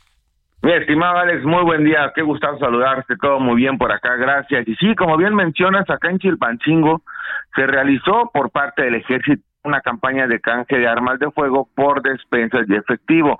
Lamentablemente la participación ciudadana fue muy poca, muy, muy poca. Se entregaron algunos cargadores, revólveres, rifles, prácticamente cascajo, material de armas sin funcionar. Lo que llamó la atención es que el último día se presentó una señora de la tercera edad con dos morteros, una granada de fragmentación y 29 cartuchos de armas de alto poder en perfectas condiciones, casi nuevos. Oye, pues a quién se los, se los decomisó. Ahí sí, ahí sí le hizo caso a ya sabes quién, que los está acusando con las abuelitas o las mamás. Sí, la abuelita se los llevó, no se menciona dónde los tenía, pero la verdad llama mucho la atención las fotografías. Ya me imagino llegando la señora con sus dos morteros. Sí, sí, sí, le tuvieron que ayudar porque de plano no podía la señora por el peso de lo que llevaba. Y, y sí, fue mucho de, llamar la atención. Funcionó el regaño de, a las, con las abuelitas y los abuelitos. En perfectas con las condiciones estas armas. Así las cosas respecto a este canje de armas. Lamentablemente también, como mencionas, continúa la inseguridad en el estado de Guerrero. Saldo rojo prácticamente toda la semana, incluyendo sábado y el día de hoy por la mañana. También hoy por la mañana apareció un cuerpo en la Gran Vía Tropical de una persona que fue ejecutada a, lazos, muy cerca de la costera Miguel Alemán, por cierto. Dos vehículos quedaron completamente quemados, también en la zona de Caleta, en la zona tradicional, se llama Gran Vía Tropical, donde aparecieron estos vehículos, en la zona tradicional del puerto de Acapulco, que está con una ocupación hotelera importante en estos momentos. Uno de los vehículos era un Honda Civic y el otro, debido al daño, no se pudo identificar ni la marca ni el modelo. Los vecinos de la zona indicaron que un grupo de personas les arrojaron líquido y presuntamente gasolina y después les prendieron fuego. La noche de ayer, noche de, de sábado, un hombre fue baleado en el fraccionamiento Costa Azul del puerto a unos metros de la costera Miguel Alemán. Al lugar llegaron policías y soldados del ejército, localizaron a la víctima, quien estaba, estaba todavía con vida, presentando heridas de bala en brazos y en el tórax. Vecinos refieren que escucharon al menos seis balazos, seis detonaciones, llegó la Cruz Roja y lo trasladó a un hospital eh, cercano, la zona fue acordonada. También lamentablemente un hombre fue asesinado a balazos afuera de una tienda entre las calles La Puntualidad y Amistad de la colonia Bosques de la Cañada de este puerto de Acapulco. Y afortunadamente, a pesar de toda esta inseguridad y de este problema que se vive en el estado de Guerrero, a la violencia en todo el país prácticamente, Acapulco tuvo un repunte en ocupación hotelera durante este fin de semana. 71% en promedio en el estado, eh, en Acapulco, corrijo, 55% en zona diamante, 83% zona dorada, que vendría siendo la parte del centro donde está la zona condesa, y el 48.4 en la zona náutica, que es la parte de Caleta, la zona más tradicional, con un promedio general del 71%. Y a nivel estado, a nivel estado destaca también que a pesar que estamos entrando ya a la última semana de vacaciones, Guerrero continúa presentando una muy buena ocupación. Te mencionaba, Acapulco está al 71%, Ixtapa al 76%, Cihuatanejo al 49%. Ixtapa es la parte de playa de, este binomio, Ixtapa y Cihuatanejo. Cihuatanejo es la ciudad, por llamarla de esta manera, que también tiene una muy buena ocupación. Tasco está al 42%, dándonos un promedio general del 70% para el estado de Guerrero. Pese a la inseguridad que se vive en el estado de Guerrero y en el país, insisto, Acapulco está teniendo una muy buena ocupación hotelera y faltan los resultados todavía de la derrama económica, que esto es lo que se tendrá ya en las próximas semanas, recordando que estamos todavía con una semana más de vacaciones para el estado de Guerrero y para el puerto de Acapulco. Así el estado de Guerrero y Alex, pues estamos al pendiente así la información. Bueno, pues me, llamó mucho la atención el caso de esta señora. Eh, ojalá nunca se hayan usado esos artefactos explosivos de gran calibre, porque uno pensaría que son de uso exclusivo militar, pero desafortunadamente las historias nos han hecho ver la triste realidad que no es así y que la mayoría de ciudadanos o señoras desarmaran a sus nietos y a sus hijos, como dice el presidente. Te mando un abrazo, mi querido Antonio Ramírez, hasta Chilpancingo Guerrero. Gracias, mi estimado Alex. Ya saben, los esperamos con los cocos abiertos en todos los destinos del estado de Guerrero para que nos vengan a visitar en esta última temporada de vacaciones. Ya lo que resta, porque los niños ya están por entrar a clases el próximo lunes. Gracias. Buen fin de semana. Alejandro Sánchez y el informativo Heraldo fin de semana. 8 de la mañana con 20 minutos hora del centro del país. Le cuento en información política que Morena prepara un nuevo tijeretazo al presupuesto del Poder Judicial de la Federación de entre 15 a 25 mil millones de pesos. Hay que recordar que el presidente de la República, Andrés Manuel López Obrador, no ha podido doblar a la Suprema Corte de Justicia de la Nación ni a el grupo de jueces que forman parte precisamente del Poder Judicial de la Federación. Al presidente le encantaría tener el control como lo tiene en el Congreso y lo ha tenido estos cinco años de su gobierno, le hubiera encantado también no tener división de poderes y que todo lo que diga y haga o quiera hacer desde el poder presidencial, también el poder judicial estuviera rendido a sus pies cosa que no ha ocurrido. Ha habido una férrea batalla y para fortuna del el Estado mexicano, el Poder Judicial no ha sucumbido, pero ya le tiene un castigo por ahí el presidente para el próximo año. José Roberto Pacheco, quien sigue las actividades en el Poder Legislativo, nos tiene los detalles. Buenos días. Mi estimado Alex, te saludo con mucho gusto este domingo. Sin lugar a dudas, bien como lo dices tú, el tema donde se van a centrar los trabajos parlamentarios para el próximo periodo de sesiones que arranca ya a la vuelta de la esquina, el primero de septiembre, principalmente en la Cámara de Diputados, será el presupuesto del próximo año. El 8 de septiembre es la fecha límite para que se entregue el paquete económico. Sin embargo, aún no llega la propuesta de Hacienda y ya Morena se frota las manos para meterle tijera a los recursos que se vayan a destinar al Poder Judicial. Y es que la aprobación del gasto público eh, es una facultad exclusiva de la Cámara de Diputados y no se requiere mayoría calificada, sino simple para aprobarlo. Es decir, Morena y aliados por sí solos la van a aprobar. Para no ir lejos, el coordinador de Morena, Ignacio Mier, ya dio un adelanto a los reporteros en esas entrevistas de banqueta, donde señaló que el Poder Judicial hay que recortarle ni más ni menos entre 15 a 25 mil millones de pesos. Escuchamos parte de lo que dijo. También yo creo que la Cámara de Diputados, porque es nuestra facultad exclusiva, como ellos son un instrumento de control constitucional, la Cámara de Diputados es el instrumento de control presupuestal y eso le compete exclusivamente a la Cámara de Diputados, por eso yo anuncié que esos entre 15 y 25 mil millones de pesos le vamos a poner lupa. Le van a poner lupa y es que el legislador morenista, mi estimado Alex, dice que esa cantidad va dirigida a un fideicomiso para brindar lujos y privilegios a los magistrados. O sea, esa cantidad, los 25 mil millones de pesos para que los magistrados vivan a todo dar.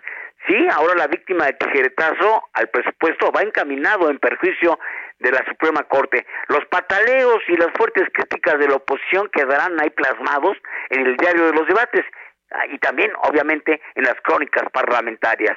Así pues, estará, estaremos pendientes de lo que ocurre, pero por lo pronto ya se está afilando la tijera. Pues muy bien, mi querido Roberto José Pacheco. Tienen hasta el 8 de septiembre como fecha límite los funcionarios de la Secretaría de Hacienda para mandar el proyecto de paquete presupuestal, ¿no? Así es, y en noviembre, a mediados de noviembre, se tiene que aprobar, pero también viene la ley de ingresos. La ley de ingresos, hay que recordarlo, mi estimado Alex, también ahí se interviene los senadores de la República. Pero mira, eh, sabemos que los dineros que es el presupuesto, es como se dice, vamos a repartir el pastel. Es ahí donde eh, Morena le va a quitar y a otros organismos autónomos hay que estar pendientes, pero porque también vemos que la cobija sigue siendo, pues no tapa mucho, aunque se ha incrementado, ¿eh? Se ha incrementado el presupuesto en este año de 8 billones de pesos, pero las obras emblemáticas del gobierno federal se llevan una gran tajada. Pausa y volvemos con más.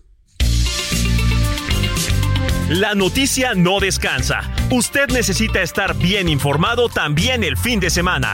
Esto es Informativo El Heraldo Fin de Semana. Regresa. Ryan Reynolds here from Mint Mobile. With the price of just about everything going up during inflation, we thought we'd bring our prices down. So to help us, we brought in a reverse auctioneer, which is apparently a thing. Mint Mobile unlimited premium wireless. Ready to get 30, 30, bit to get 30, bit to get 20, 20, 20, bit to get 20, 20, bit to get 15, 15, 15, 15 just 15 bucks a month. So, Give it a try at mintmobile.com/switch. slash $45 up front for 3 months plus taxes and fees. Promo rate for new customers for limited time. Unlimited more than 40 gigabytes per month slows. Full terms at mintmobile.com. Vamos.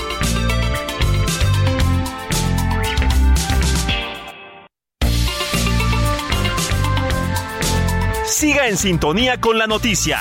Alejandro Sánchez y el informativo Heraldo fin de semana. Continuamos.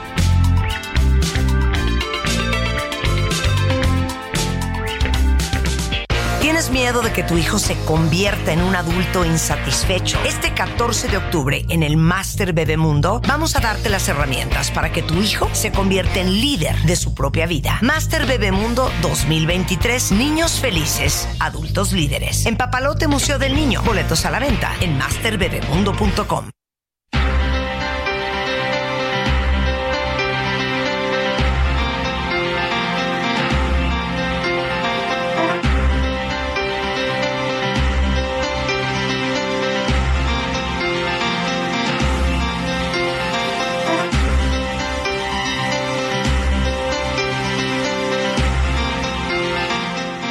Ocho de la mañana con 31 minutos hora del centro del país. Mire, el Instituto Nacional Electoral aprobó su presupuesto para el año 2024.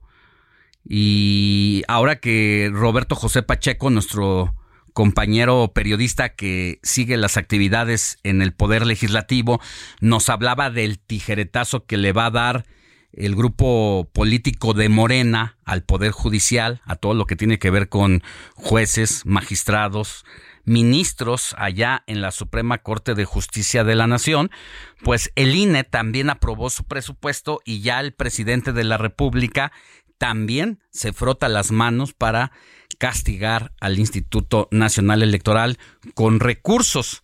Apenas este viernes eh, se aprobó un presupuesto por 23.757 millones de pesos que se va a repartir pues precisamente en todo lo que tiene que ver con las funciones del Instituto Nacional Electoral. De esos, esos recursos, además de los 23 mil millones de pesos para gastos operativos, va a haber para los partidos políticos 10 mil 444 millones. Depende de los votos de cada partido. Tan solo el año pasado a Morena le tocó el 38%. Y también se aprobó un presupuesto extra para comicios de 3.304 millones de pesos. Esto por si hay consultas populares u otras actividades extraordinarias. Lo que hace un total de 37.770 millones. Pero, ¿qué significa esta cantidad? Así a, a grosso modo, pues solamente sabemos que es muchísimo dinero, pero no nos hace ningún sentido eh, si no lo comparamos con algo. Pero mire, se lo voy a poner en, estas, en estos términos todo el presupuesto del Instituto Nacional Electoral para el próximo año podría alcanzar para fichar a Leonel Messi por tres años. Esto si le pagáramos 54 millones de dólares al mes, que es lo que él viene cobrando. Podríamos comprar algo así como 1.259.000 celulares iPhone 14 de un precio en el mercado algo así de 30 mil pesos. O se podrían producir 12 películas como la que recientemente se lanzó en los cines de todo el mundo de Oppenheimer. O es 15 veces la ganancia de una pelea del Canelo Álvarez. Ya ve, o sea, imagínese lo multimillonario que es el Canelo, un joven que de vender paletas en los autobuses y camiones, ahora gana 15 veces en una pelea de lo que significa el presupuesto del Instituto Nacional Electoral. Por eso al Canelo le alcanza para comprar toda esa flotilla de camiones en las que él trabajó de niño, vendiendo paletas, le alcanza para regalarle a su hija el coche más nice que pueda haber en el mercado en un día de su cumpleaños y llevar a el grupo firme, a su fiesta de 15 años de la niña.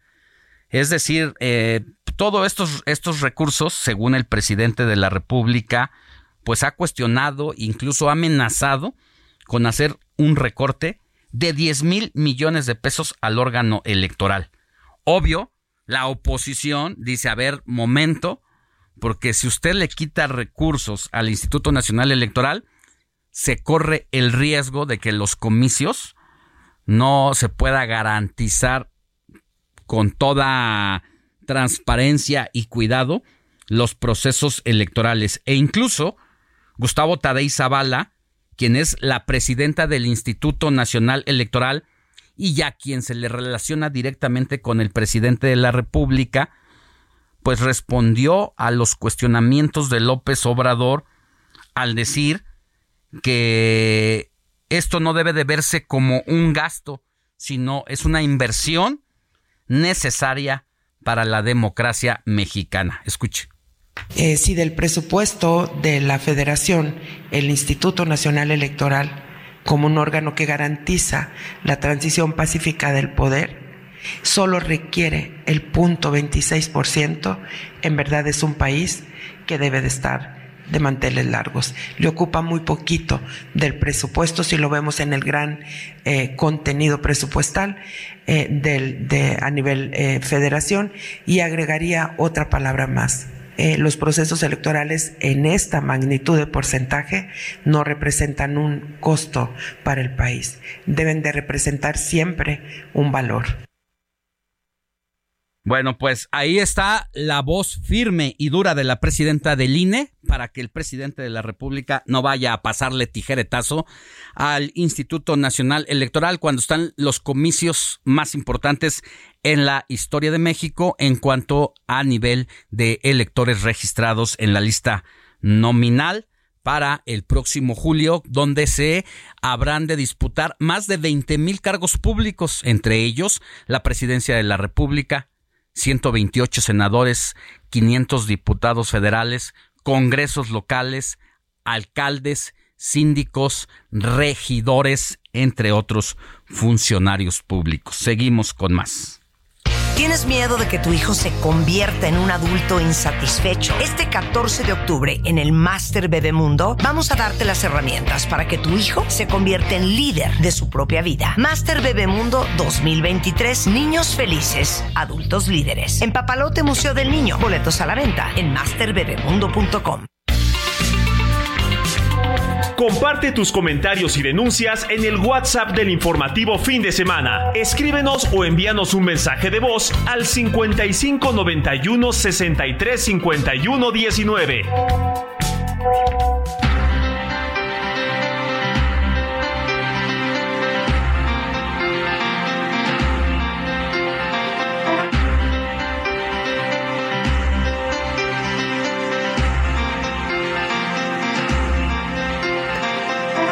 Ocho de la mañana con 38 minutos hora del centro del país.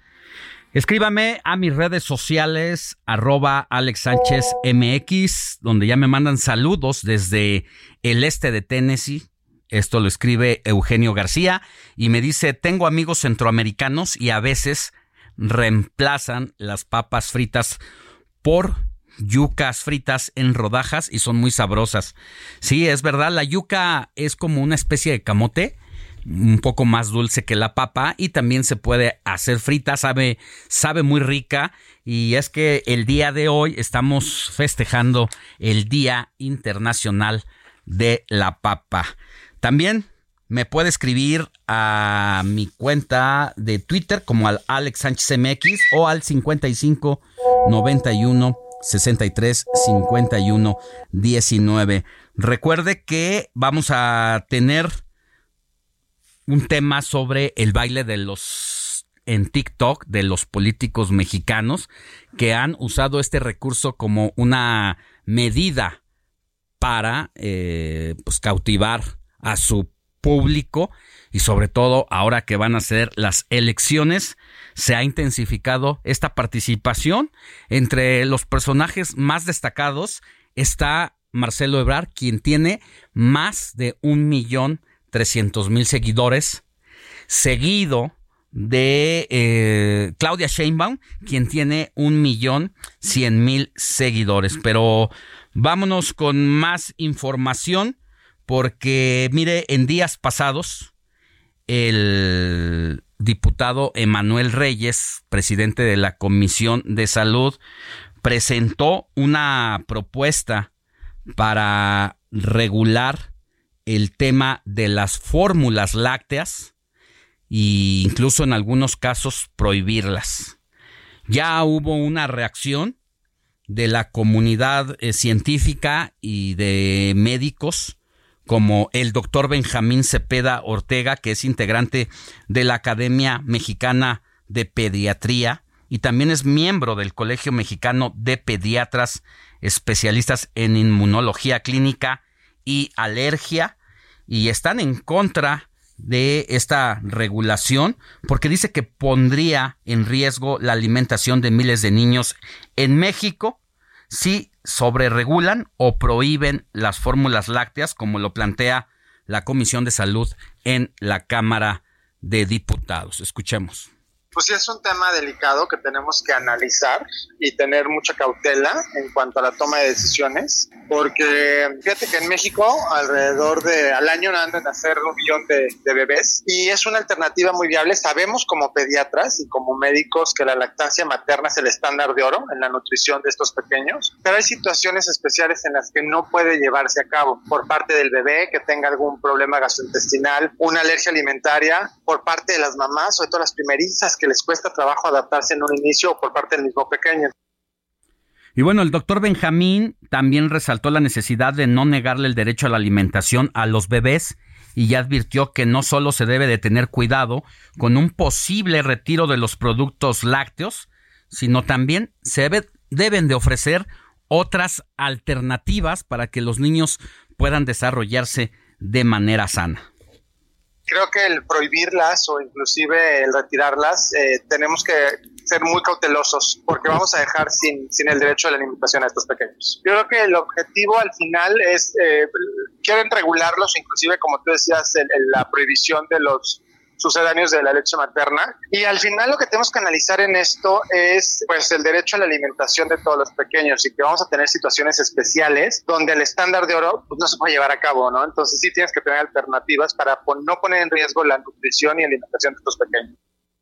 Y bueno, por otra parte, el doctor Cepeda, en entrevista con el informativo de fin de semana, reconoció que en el país faltan condiciones en los centros de trabajo para fomentar la lactancia lo que hace que este, este tema sea analizado con mucha cautela. En el país también faltan condiciones, eh, tanto laborales, en lugares de trabajo, en lugares públicos, para poder tener estas oportunidades a la lactancia materna. Entonces sí creo que es un hilo muy delgado en el que tenemos que, se tiene que analizar con mucha cautela y no poner en riesgo a la niñez mexicana. Y bueno, además de analizar la regulación de las fórmulas lácteas, el doctor Benjamín Cepeda señaló que hay mamás cuyas condiciones les impide alimentar a sus bebés, como algunas enfermedades incluso oncológicas, lo que calificó como condiciones especiales. Algunas mamás pueden padecer alguna enfermedad oncológica o alguna enfermedad viral en la cual eh, no puede ser posible la lactancia materna. en situaciones oncológicas oncológicas mamá por el tratamiento que, que recibe no puede llevar a cabo la lactancia materna, o sea, hay algunas situaciones puntuales. Entonces, tenemos que tener una alternativa para alimentar a estos pequeños. Pues ahí están las palabras de un experto que se opone a que haya esta regulación así directa a las fórmulas de la leche láctea en una gran medida por cortarles, dice eh, la Comisión de Salud, el negocio a las empresas que se dedican a hacer esto, pero pues son alternativas para aquellas mamás que difícilmente pueden amamantar a sus hijos por la causa que sea, ¿eh?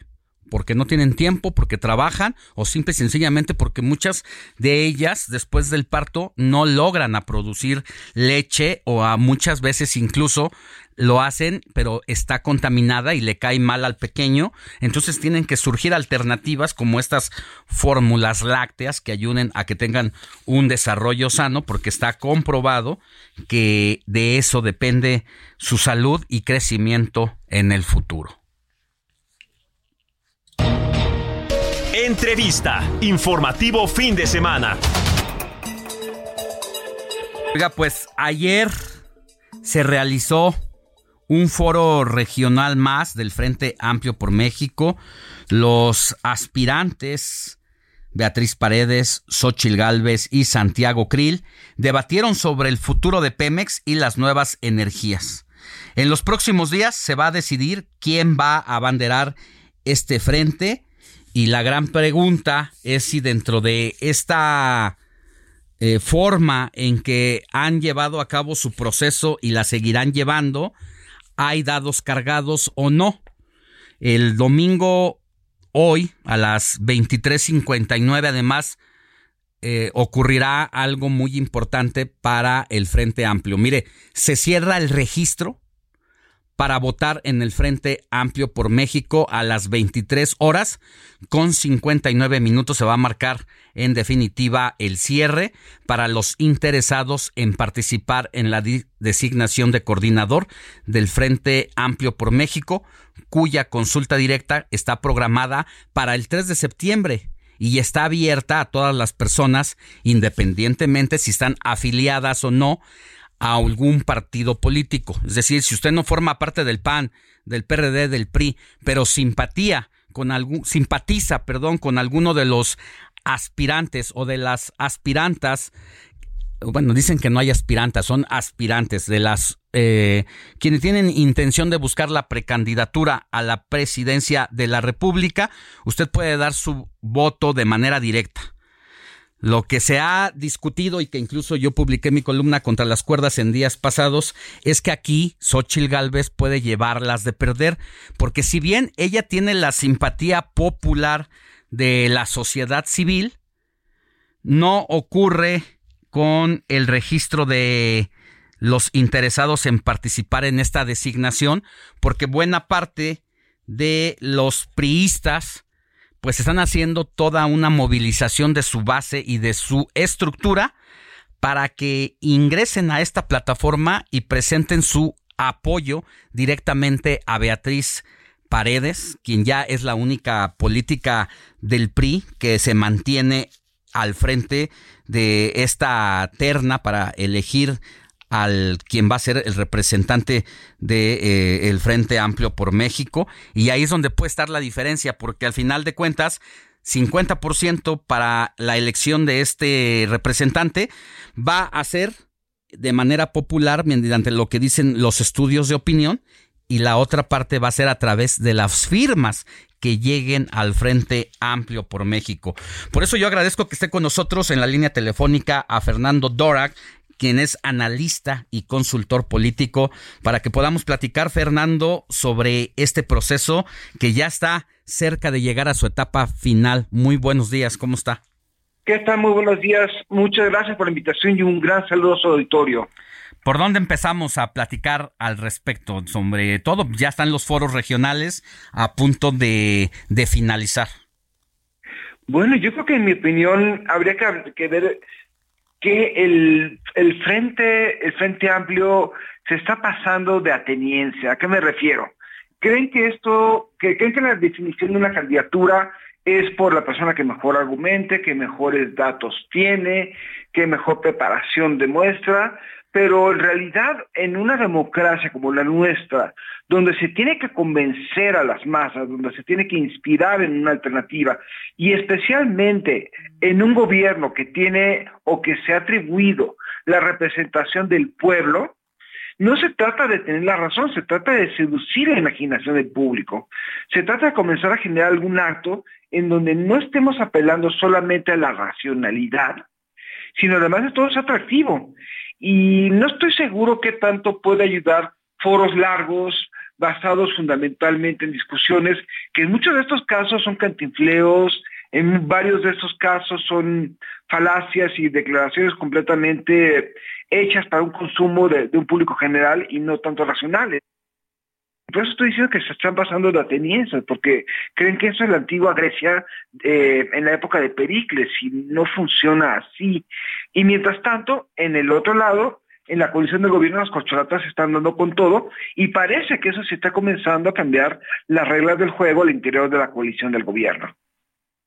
Pues qué situación tan complicada porque uno, la verdad es que eh, sí esperaría que pues estas propuestas se conozcan con anticipación, pero no sé si los formatos lo permiten, ¿eh? No, no, no, no queda claro. Y mientras tanto, además de que los otros están dando entre sí, pues el uso de las redes sociales desmedidas y de buscar ser simpáticos, incluso haciendo el ridículo, pues han hecho que sepamos más de eh, otra cara de ellos que de lo que están proponiendo para seguir eh, lo que va a ser la siguiente etapa sexenal. Es muy interesante lo que dice, ¿por qué? Porque si bien es un error creer que que la ciudadanía es completamente racional, cosa que en eso no, no sucede, también estamos pasándonos al otro extremo, de creer que todo es emotivo. Y lo que necesita una democracia, especialmente en este momento, es seducir a las dos, a esas dos partes que tenemos todas las personas, una parte racional y una parte emotiva, pero ciertamente si la parte racional no tiene una idea sobre cómo transmitir, la emotiva va a seguir ganando. Es decir, lo que estamos viendo en Morena. Oiga, y eh, un poco lo que platicaba yo sobre este tema que viene en el Frente Amplio que se va a elegir a quien vaya a quedar de Santiago Krill, Xochil Gálvez o Beatriz Paredes, que se hará tanto un el 50% se tomará de las consultas que se hagan y el 50% de los registros en la plataforma digital. ¿Usted cree que la cargada del PRI acabe beneficiando a Beatriz Paredes cuando tenemos dos panistas? En realidad tenemos un panista que Santiago Krill es quien tiene a las bases del partido, Xochil Gálvez, si bien es senadora por ese partido, no forma parte de las bases, no tiene dentro del partido el apoyo. Esta situación de Santiago Krill y Xochil Gálvez no puede terminar beneficiando a Beatriz Paredes? En, mi opinión, la, la atención ahorita sería, en primer lugar, que va a ser el PAN, con sus precandidaturas. Tener a Krill y a Social no es una muy buena idea, pues especialmente si pensamos que muy probablemente en una movilización de bases, el PAN también va a movilizar a su base, es decir, el voto de, de. Que ese es el primer problema. primer, este, y el segundo es, no estoy seguro en estos momentos que en un entorno como el que tenemos, Social gane como, como muchos creían que iba a ganar hace unos meses. Es decir, creo que la gente comenzó a pensar que se, que se trataba solamente de entusiasmo, de tener una persona dicharachera, y una persona que en los, últimos, en los últimos cinco años hizo unos performances muy bonitos, pero nada más. Y se olvidaron al momento de entusiasmarse con una persona populachera que la política es realismo. Y en ese realismo hay que pactar seriamente cada uno de los procesos que se van a seguir para la selección. Y en estos momentos, y estos momentos donde tenemos un público que aparentemente va a ser minoritario, la oposición, va a elegir, obviamente, en ese entorno porque, por quien tiene la mayor capacidad de movilizar cuadros. Y todo parece indicar, no tenemos todos los elementos, que esa puede ser de tres paredes. Bueno. Pero en este juego no existen sorpresas, solamente existe la gente sorprendida. Sí, lo dice muy bien. Pues si le parece, eh, Fernando Dorac, analista y consultor político, vamos a dejar que pase el proceso y haremos el análisis posteriormente si es que nos ayuda. Claro que sí, con muchísimo gusto. Que tenga buen día y gracias por estar con nosotros en el informativo de fin de semana. El gusto es mío, hasta luego. Vámonos a una pausa y vamos a regresar ahora, ahora sí con todos los políticos que se han dedicado a bailar en el TikTok. Pausa.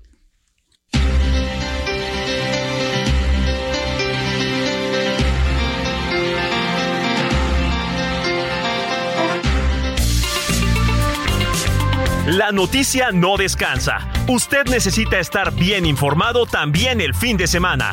Esto es Informativo El Heraldo Fin de Semana. Regresamos.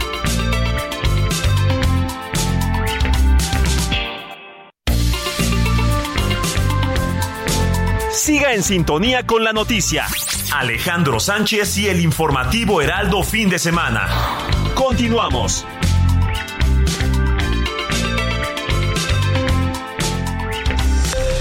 Esto es Noticias a la Hora. Heraldo Radio le informa.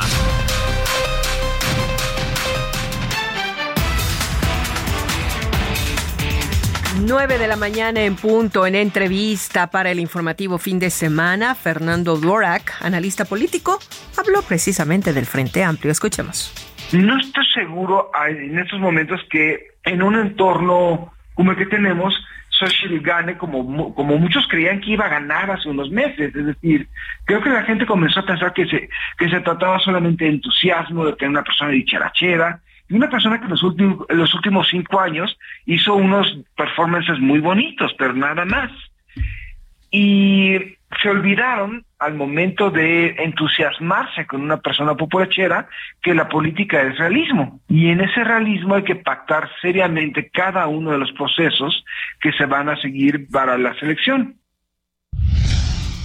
También en entrevista para el informativo fin de semana, el doctor Benjamín Cepeda Ortega, integrante de la Academia Mexicana de Pediatría, de Pediatría y del Colegio Mexicano de Pediatras, especialistas en inmunología clínica y alergia, advirtió sobre el riesgo que se podría o se pone a la alimentación de miles de niños en México si se sobreregulan o prohíben las fórmulas lácteas, tal y como lo plantea la Comisión de Salud de la Cámara de Diputados creo que el prohibirlas o inclusive el retirarlas, eh, tenemos que ser muy cautelosos porque vamos a dejar sin, sin el derecho a la alimentación a estos pequeños. Yo creo que el objetivo al final es, eh, quieren regularlos, inclusive como tú decías, la prohibición de los sucedáneos de la leche materna. Y al final lo que tenemos que analizar en esto es pues el derecho a la alimentación de todos los pequeños y que vamos a tener situaciones especiales donde el estándar de oro pues, no se puede llevar a cabo, ¿no? Entonces sí tienes que tener alternativas para no poner en riesgo la nutrición y alimentación de estos pequeños.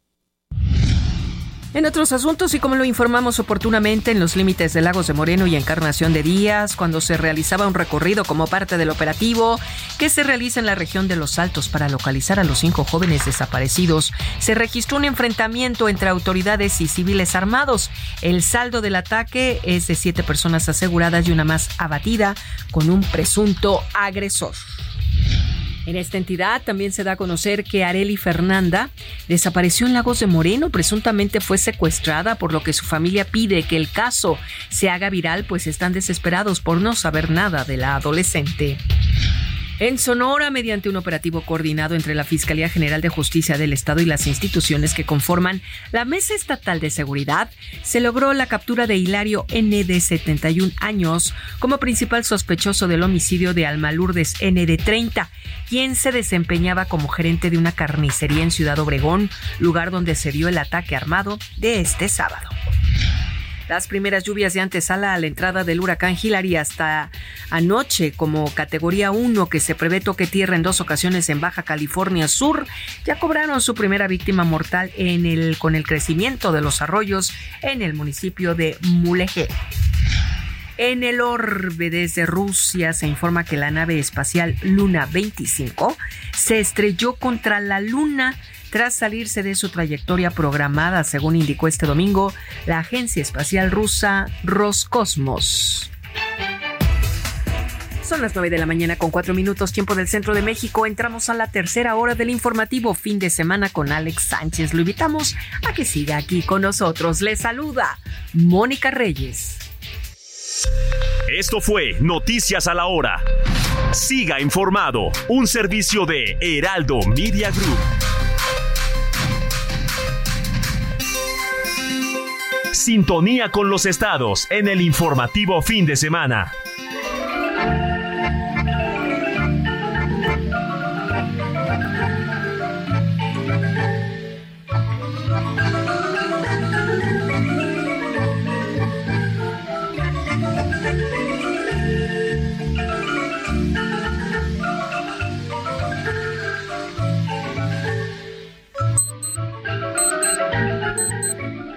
9 de la mañana con 5 minutos hora del centro del país y en este recorrido que hacemos por toda la República Mexicana donde el Heraldo Radio tiene estaciones, toca turno a Oaxaca con nuestro querido pastor Matías Arrazola, conductor del Heraldo Radio Oaxaca, a quien usted puede escuchar de lunes a viernes de 6 a 7 de la mañana y de 3 a 4 de la tarde a través del 97.7 de FM, que es donde nos están sintonizando en el informativo de fin de semana en este momento allá. Querido pastor, muy buenos días. Pues, ¿cómo van las afectaciones por las lluvias, la inseguridad?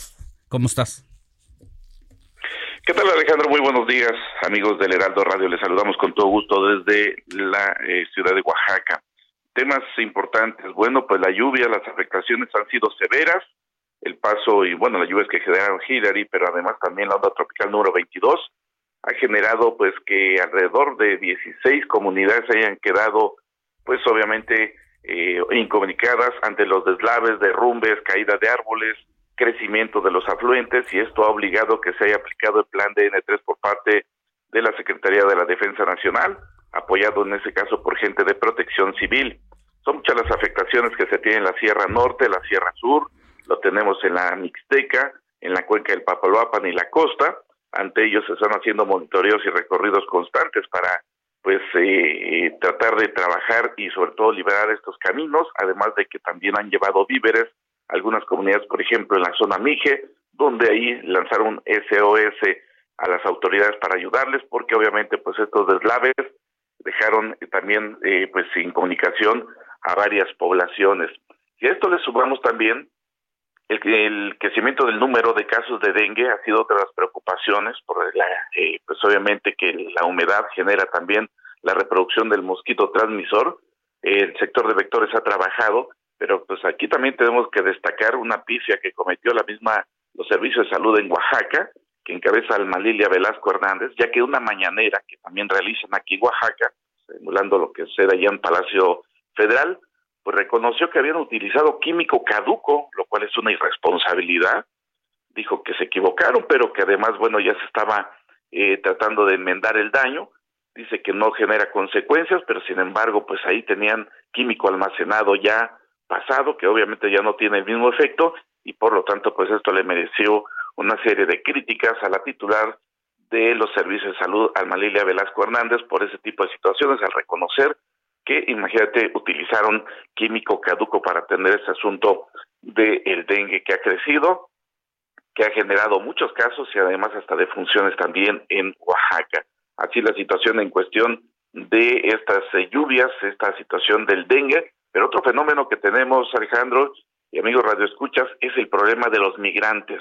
La migración ha crecido, ya varios municipios han pues eh, pues expuesto lo que es la alerta sanitaria, Tapanatepec, Juchitán, Tehuantepec, todo lo que es el paso del istmo, pero ya la ciudad de Oaxaca, pues alrededor de 63 mil inmigrantes de diferentes nacionalidades han llegado a la ciudad de Oaxaca, los vemos en los cruceros, en los parques, y esto pues ha sido un problema que ha obligado ya a reuniones por parte de los titulares de migración y también del Estado a ellos, eh, sumado que también se han generado una serie de problemas porque hubo un accidente, por cierto, déjame decirte, en San Magdalena, Tequisistlán, hubo un percance donde venían ocultos, hay varios pues eh, migrantes, eh, varios eh, personas sobre todo, que son de Ecuador, pues resulta que hay 17 personas lesionadas, inmediatamente un vehículo se incendió, ante ello pues obligaron a que las autoridades de rescate fueran a apoyarles, ecuatorianos que ya inmediatamente fueron canalizadas algunas áreas para recibir atención médica, pero ese es un, el común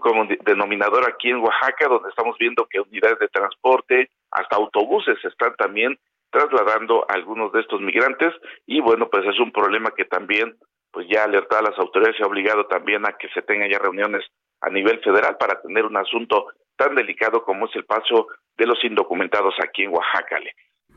Híjole, y es que además requieren servicios de todo tipo, servicios básicos desde la comida, el agua, donde dormir, pero con ello también pues viene el tema de los brotes, las enfermedades. Hablas del dengue en esta época de lluvias precisamente y que eh, pues eh, los migrantes lleguen en grupos bastante nutridos, pues qué situación la que se les espera.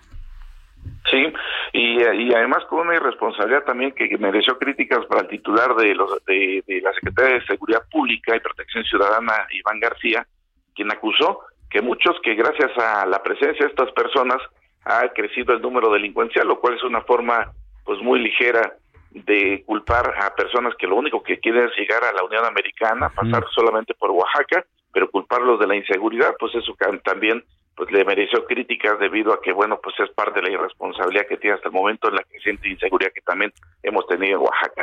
Pues sí, porque con migrantes o sin migrantes, pues la inseguridad y los registros en los números, los casos ahí están. Es una manera muy ramplona, simplona e irresponsable de decir de dónde me cuelgo. Ah, de aquí como área de oportunidad para tapar mis ineficiencias y decirlo también, pues de todo lo que está pasando, no solamente en Oaxaca, en el país, pero vaya manera de afrontar una crisis de inseguridad, deslindándote de esta manera y revictimizando a los ya de por sí víctimas en que se convierten los indocumentados que cruzan por México buscando llegar a los Estados Unidos.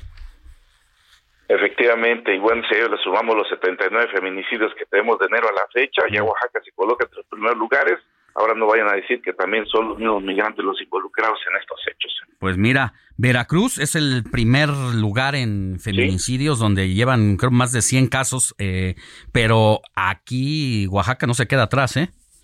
Exactamente. Y eso dudo, dudo, que tenga que ver con los eh, indocumentados. Por supuesto no, solamente son formas y pretextos a veces de meter para poder obviamente justificar su ineficacia de muchos de los funcionarios. Te mando un abrazo, querido pastor, te escuchamos todos los días de 6 a 7 de la mañana y de 3 a 4 de la tarde allá en el Heraldo Radio Oaxaca, donde nos escuchan por el 97.7 de FM. Abrazo. Otro abrazo de vuelta, que tenga buen día, feliz domingo. Comparte tus comentarios y denuncias en el WhatsApp del informativo fin de semana. Escríbenos o envíanos un mensaje de voz al 55 91 63 51 19.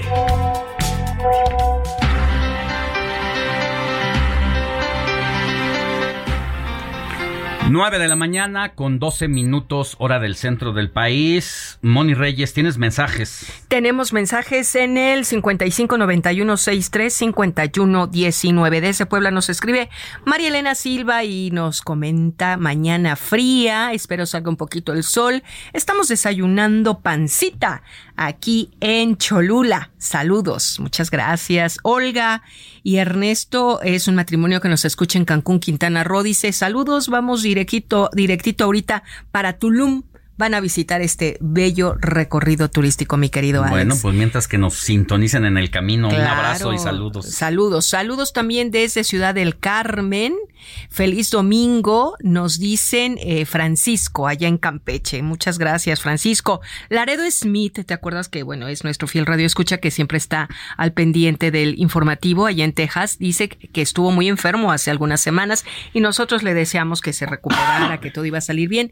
Hoy amanece mejor. Nos da mucho gusto, Laredo, que sigas igual y bueno, pues cuídate, cuídate y piensa pues positivo, ¿verdad? La mente también ayuda mucho también para mejorar la salud.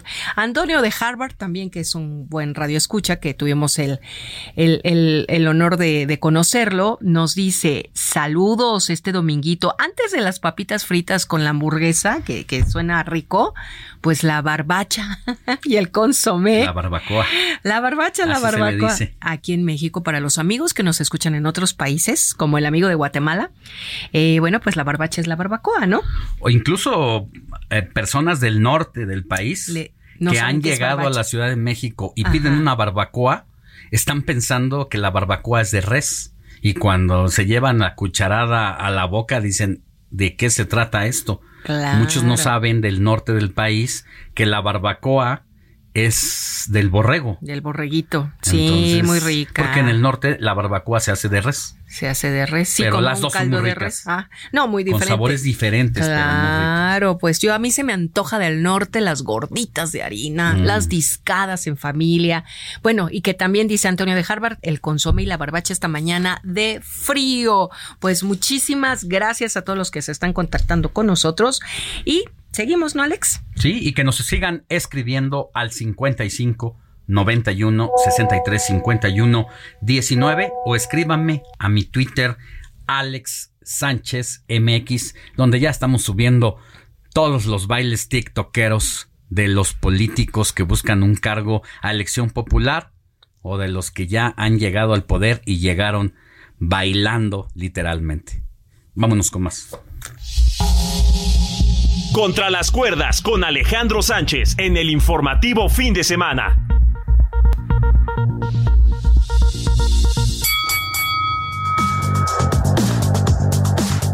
Las locuras del padre Goyo.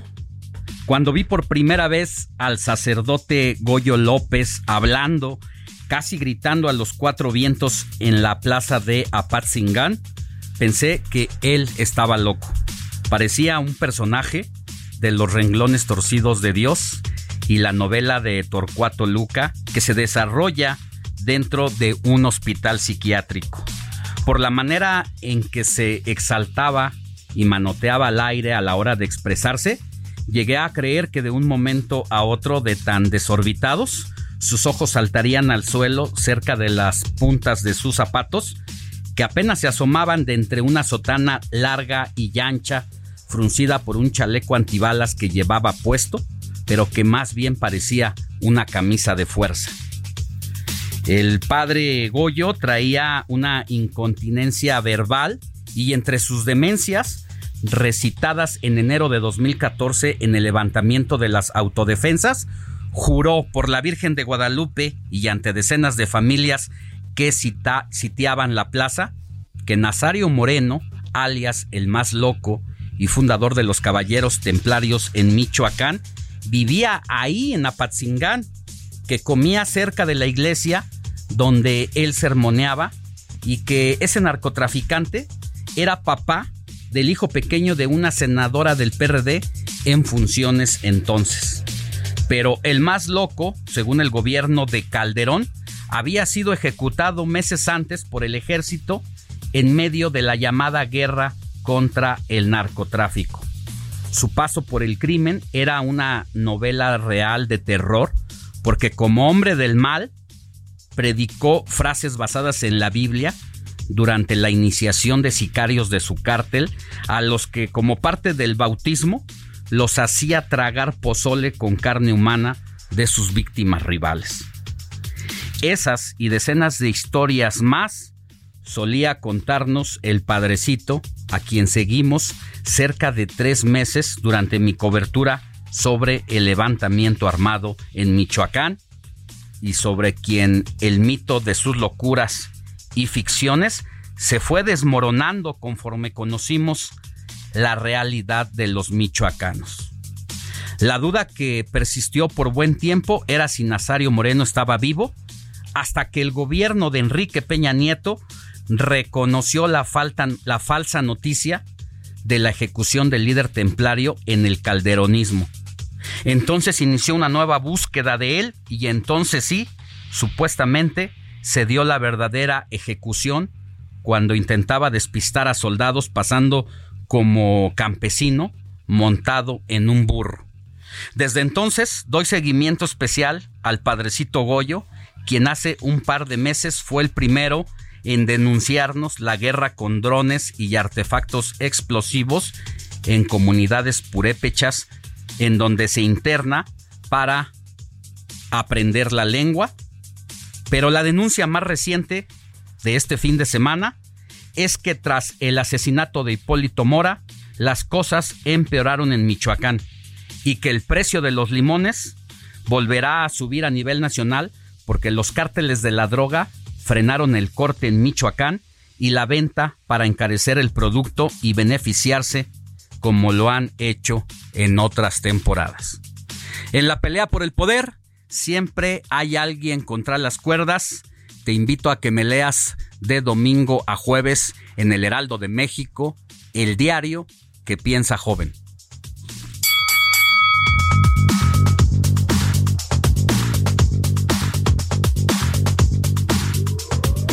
Alejandro Sánchez y el informativo Heraldo fin de semana. Regresamos con Jerry Galicia, quien sigue a bordo de su motocicleta recorriendo las calles de la Ciudad de México. ¿Dónde te encuentras, querido Jerry? Buen día. En estos momentos, mi querido Alex, excelente mañana. Recorriendo la zona oriente, hemos encontrado muchas dificultades sobre el anillo periférico llegando a la zona de rastros, ya muy cerca de la calzada de Ignacio Zaragoza, es por la actividad comercial, nada para buscar vías alternas, pero tenemos información importante sobre la autopista La México-Puebla. Si se dirigen a la Angelópolis, van a encontrarse con movilización de equipos de emergencia, pasando la incorporación de la carretera Cuautla-Chalco hacia la caseta de San Marcos. El motivo, un autobús se está incendiando, los pasajeros han descendido, pero en estos momentos equipos de emergencia tratan de sofocar las llamas de este autobús que quedó perfectamente orillado. Al parecer fue derivado de una falla mecánica, así que si se dirigen hacia la caseta de San Marcos, de preferencia busquen carriles de la izquierda para poder avanzar de manera más favorable. Finalizamos el reporte con información de lo ocurrido el día de ayer, Alex, donde lamentablemente cuatro sujetos armados acabaron con la vida de un hombre de nacionalidad hindú, tenía 39 años de edad, había retirado cerca de 10 mil dólares de una casa de cambio en el aeropuerto internacional de la Ciudad de México y fue alcanzado por delincuentes en los carriles centrales del viaducto, ya muy cerca del eje central, y por oponerse al asalto le disparan en al menos siete ocasiones. Al respecto, la embajada de la India en México, utilizando sus redes sociales, eh, colocó el siguiente mensaje en un incidente extremadamente lamentable y desgarrador. Un ciudadano indio que vive en México ha sido trágicamente asesinado a tiros. La embajada está en contacto con su familia y está brindando todo su apoyo y exige de las autoridades mexicanas que capturen a los culpables lo antes posible. Y al respecto, mi querido Alex, no hay personas detenidas, tanto la Fiscalía como la Secretaría de Seguridad Ciudadana siguen buscando a estos delincuentes cuyo eh, cuyo paradero hasta el momento se desconoce, sin embargo ya están revisando todas las cámaras de seguridad para tratar de ubicarlos. Y por lo pronto, el reporte. Dentro de la desgracia que fue el artero asesinato de este extranjero que fue a retirar dólares o hacer cambio de divisas y que alguien dentro del aeropuerto debió haberle soplado a estos maleantes es que fueron capturados y evidenciados por las cámaras de un inmueble alterno al lugar donde fue ejecutado y a través de las cámaras del C4, C5 en la Ciudad de México es que se está haciendo el rastreo porque se nota cómo descienden de motocicletas, sitian al automovilista, le disparan y se vuelven a subir a las motocicletas para largarse del el viaducto. Se ve como la persona ya inerte se desvanece el automóvil y choca contra la lateral de viaducto, luego regresa al otro extremo y desafortunadamente pues pierde la vida. Ojalá, ojalá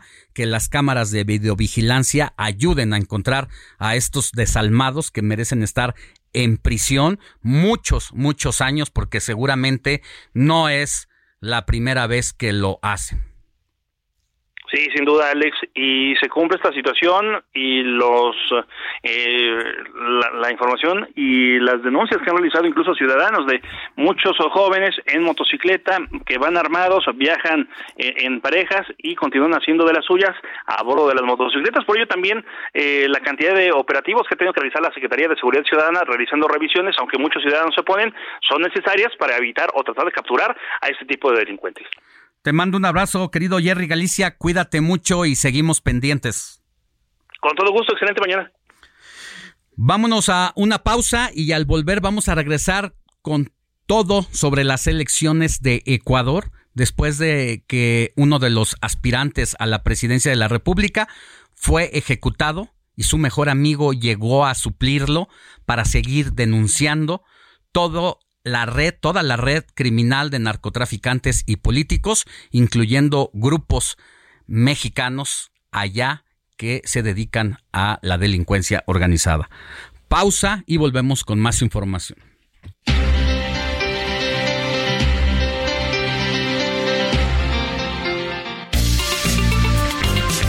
La noticia no descansa. Usted necesita estar bien informado también el fin de semana. Esto es Informativo El Heraldo Fin de Semana. Regresamos.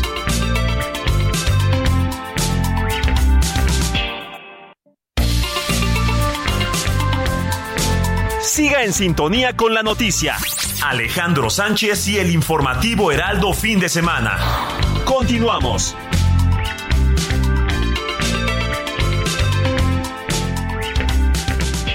¿Tienes miedo de que tu hijo se convierta en un adulto insatisfecho? Este 14 de octubre en el Master Bebemundo vamos a darte las herramientas para que tu hijo se convierta en líder de su propia vida. Master Bebemundo 2023, niños felices, adultos líderes. En Papalote Museo del Niño, boletos a la venta en masterbebemundo.com.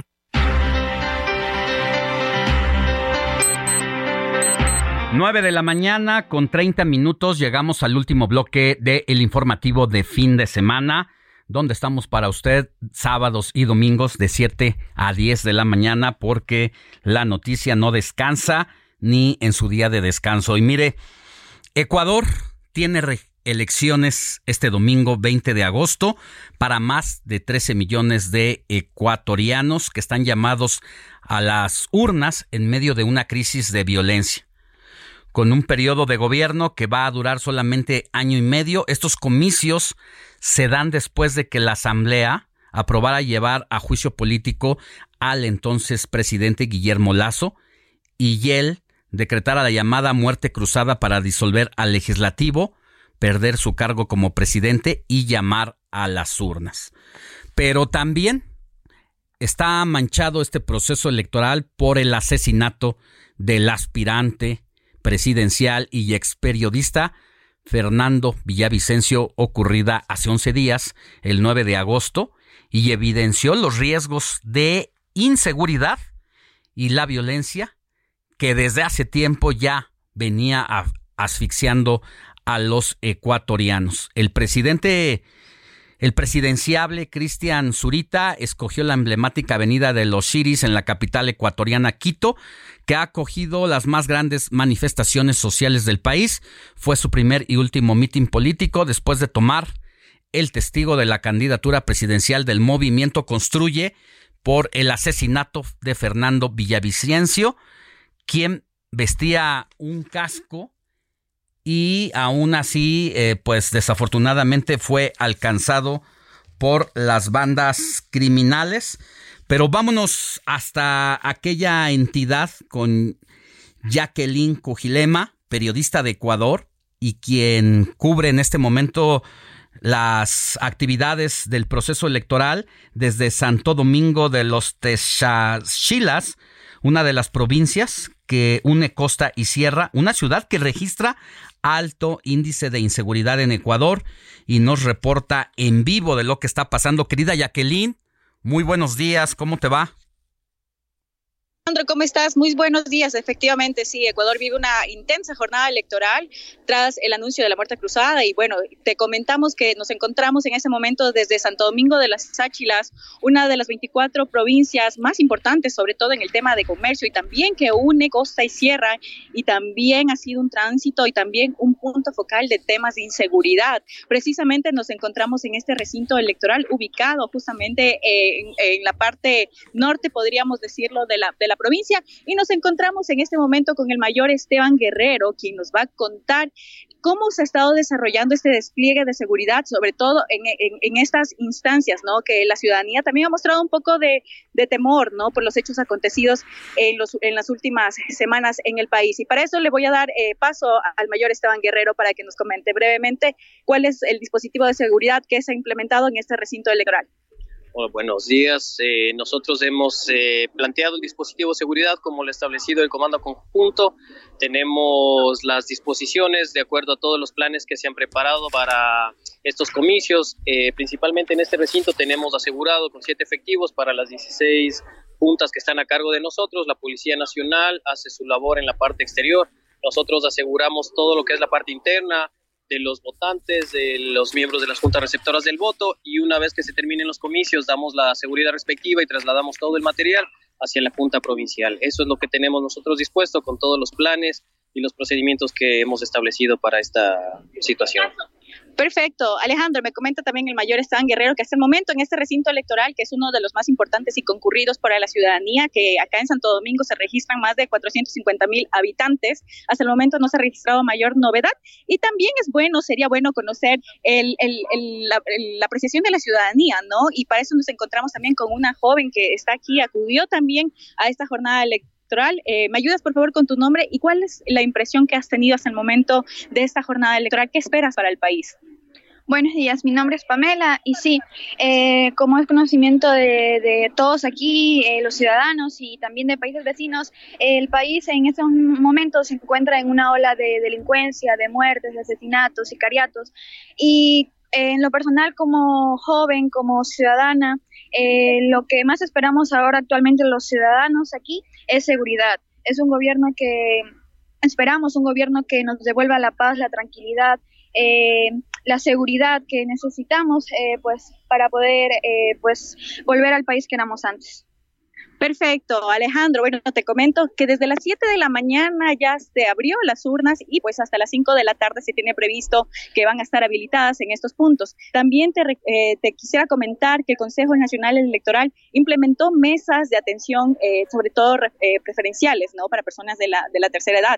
También quería decirte que acá en Ecuador el voto es obligatorio desde los 18 a los 65 años y de los 16 a 18 es opcional para los jóvenes también, que, que en este recinto electoral se ha registrado bastante concurrencia de los jóvenes que también están preocupados por esta ola de inseguridad que azota en las 24 provincias del Ecuador y también, también decirte que en la mañana a nivel nacional también ya acudieron algunos candidatos presidenciales a eh, ejercer su derecho al voto. Hasta el momento en, a, nivel eh, a nivel nacional no se ha registrado este mayor inconveniente y sobre todo acá en la provincia se desarrolla hasta, hasta, hasta el momento con normalidad. Está eh, desplegado también Fuerzas Armadas, Policía Nacional a nivel nacional este, con efectivos para controlar este proceso electoral. En caso de haber una segunda vuelta, también quisiera comentarte que se va a desarrollar en octubre, se tiene previsto, pues, en caso de que exista esa posibilidad, en octubre volveremos nuevamente a las urnas y obviamente el candidato que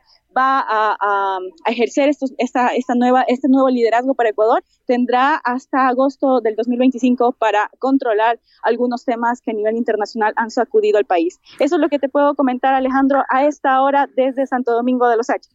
Jacqueline, permíteme hacer algunas observaciones y explicarle a la audiencia eh, un poco que en medio de esta crisis de inseguridad en la que se llega a las elecciones en, a Ecuador y tras el asesinato del aspirante presidencial eh, ocurrida el pasado 9 de agosto, bueno, pues el lugar en el que tú te encuentras y te pedimos que tengas mucho cuidado, pues es un lugar un poco complicado en esa materia de inseguridad, que para quienes nos escuchan aquí en México es algo así como la montaña alta de Guerrero, donde los grupos criminales pues están acechando ahí a, la población, eh, algo así es parecido donde está Jacqueline y también destacar el dato que nos ofreces, porque eso no ocurre en el país, de la opción de los jóvenes votantes de 16 a 18 años que de manera voluntaria pueden ir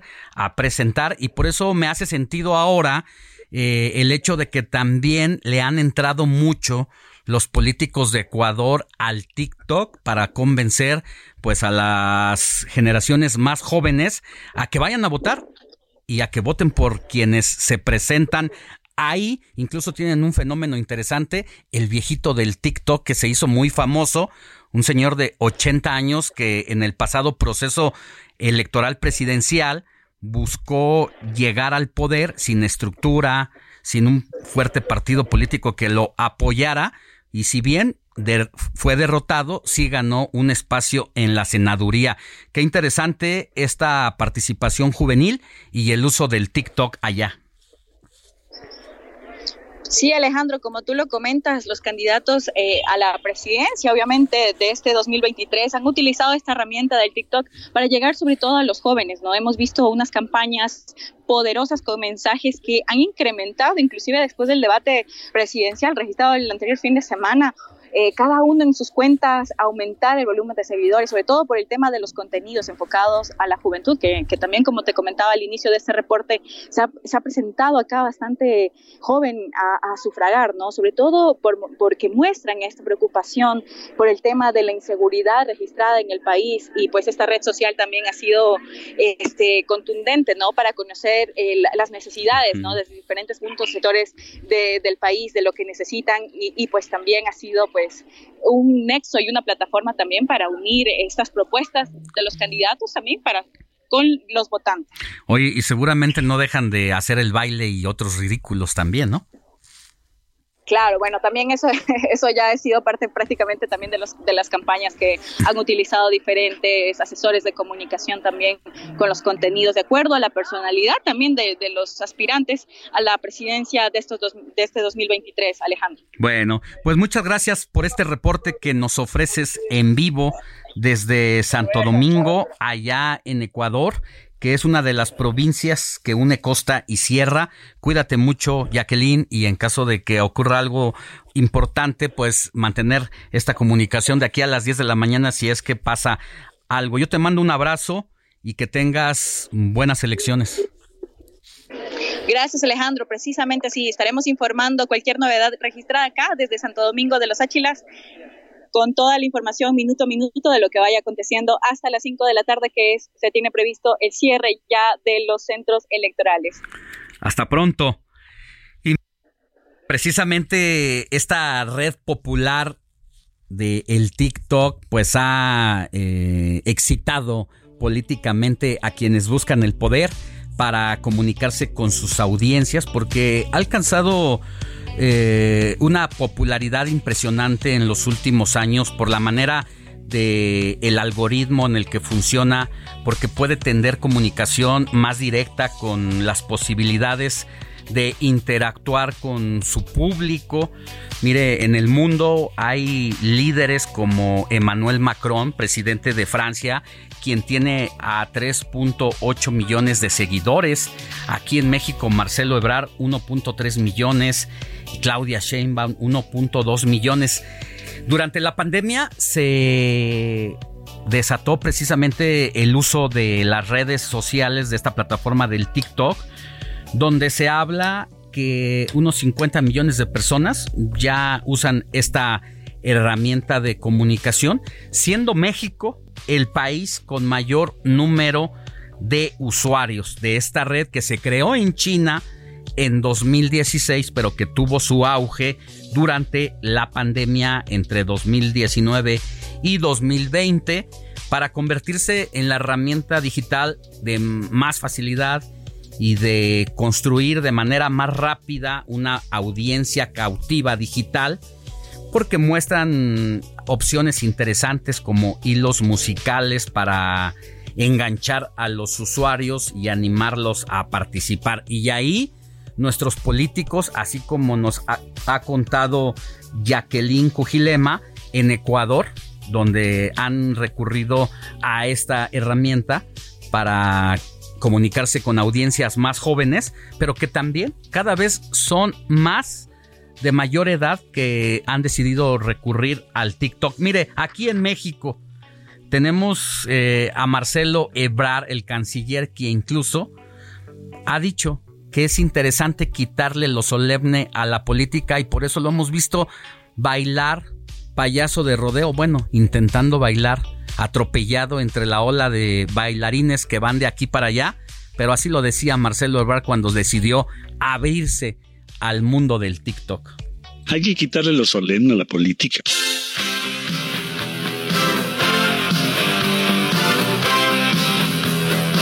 Dije, ¿saben qué? Voy a entrevistar a Marcelo. Eh, ¿Lo conocen? 55 personas le pregunté en mi corporativo y todos me dijeron, sí, yo votaría por él. Digo, ¿por qué? ¿De dónde lo conoces? Este, porque veo sus TikToks. Esos son, esos son de todos los días. Wow, wow. Además luego me ando burlando yo solito. Ya nada me hace reír. Mis amigos que le hacen el TikTok aprovechan ahí, son mis llevas. Bueno, pues ahí estaba con un gran influencer que tiene millones de seguidores diciendo por qué decidió y sí, ha roto las formas, ha sido disruptivo. Mire, antes un aspirante presidencial que se preciara de ser un hombre poderoso, caminaba y hablaba de manera muy solemne. Y si se llegaba a tropezar y a punto de caer de boca, hacían todo porque en los medios de comunicación esa imagen no saliera. Porque ¿qué iba a decir el público? Un presidente que se tropieza y se va de hocico, a ese vamos a tener en la presidencia de la República. Pues no, eso ocurría en ese mundo anquilosado y viejo de la comunicación. Hoy ocurre exactamente todo lo contrario. El otro día veíamos a, López a Marcelo Obrar casi cayéndose y lo subió para reírse de sí mismo. Pero quien también ha exhibido sus dotes de bailarina es la alcaldesa de Cuauhtémoc, Sandra Cuevas, quien al ritmo de los sonideros ha levantado más de un suspiro.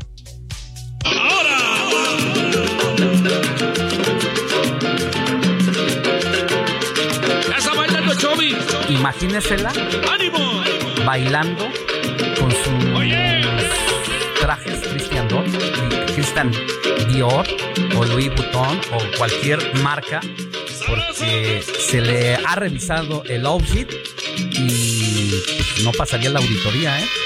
Porque por lo menos entre relojes, ropita fina, zapatos, hasta 300 mil pesos en una sola apuesta. Y bueno, además de Sandra Cuevas, la alcaldesa de Iztapalapa, pues ha sido reconocida también por sus bailes sonideros. Eh, Clara Brugada y quien fue su pareja de baile esta semana, ¿quién cree? El jefe de gobierno, Martí Batres. Y así, así a este ritmo bailaban.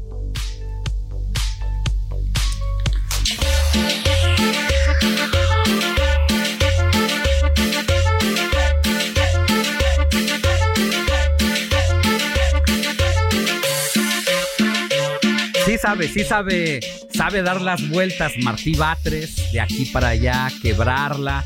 Le falta un poco de candencia en la cintura, a diferencia de Sandra Cuevas, que muchos dicen, no, mejor que se quede a bailar en lugar de administrar la alcaldía de Cuauhtémoc.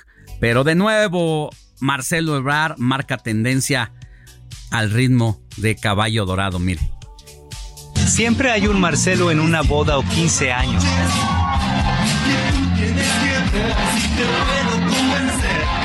El tío Marcelo, arrollado, atropellado por ese doble paso de dos a la derecha, palmada, dos pasos a la izquierda, vuelta para caer del otro extremo. Y bueno, Marcelo no sabía, de aquí para allá, atropelladísimo. Pero también a Barack Obama se le vio en el 2016, justo cuando inició el TikTok, siendo muy talentoso, muy talentoso para bailar tango argentino a este ritmo.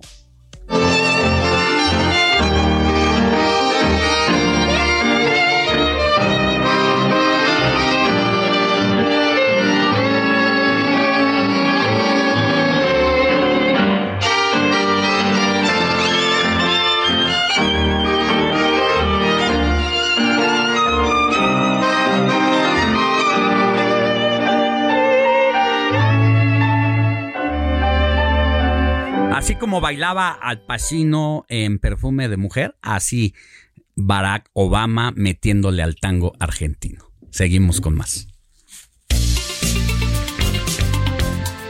Sigue a Alejandro Sánchez en Twitter, arroba Alex Sánchez MX.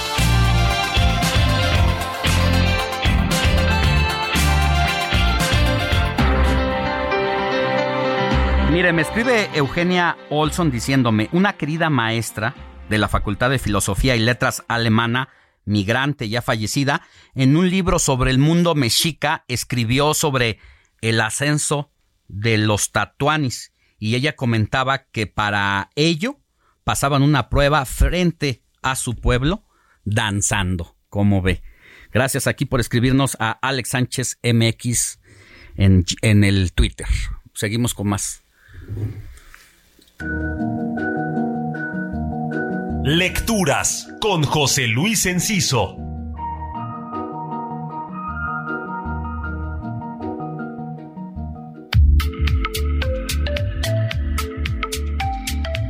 Cuando buscamos lecturas para nuestros hijos, queremos encontrar las mejores de entre la amplísima variedad que existe. Sin embargo, mal haríamos en satanizar libros para las infancias sin conocerlos, como lo han hecho los regímenes políticos más autoritarios. Un ejemplo, la última dictadura argentina prohibió un libro hermoso titulado Un elefante ocupa mucho espacio de Elsa Bornman, en el que un grupo de animales busca defender su vida y su libertad ante los malvados dueños de un circo. La libertad les pareció ideología subversiva. La imaginación es subversiva por naturaleza porque subvierte la realidad, es decir, le da la vuelta, y los más grandes inventores se han valido de ella. Con ello entendemos que mal haríamos en confiar la educación lectora de los pequeños solo a un sector, sea privado o estatal, porque la educación no es potestad exclusiva de los libros como tutores. Lo determinante en ello es la familia y el acompañamiento, como ya hemos mencionado varias veces en este espacio. Y para discernir realmente entre las buenas y las malas lecturas tenemos que estar rodeados de libros según nuestras posibilidades o resignarnos a que al condenar lecturas dejemos que la ignorancia impere. Mi exap arroba JL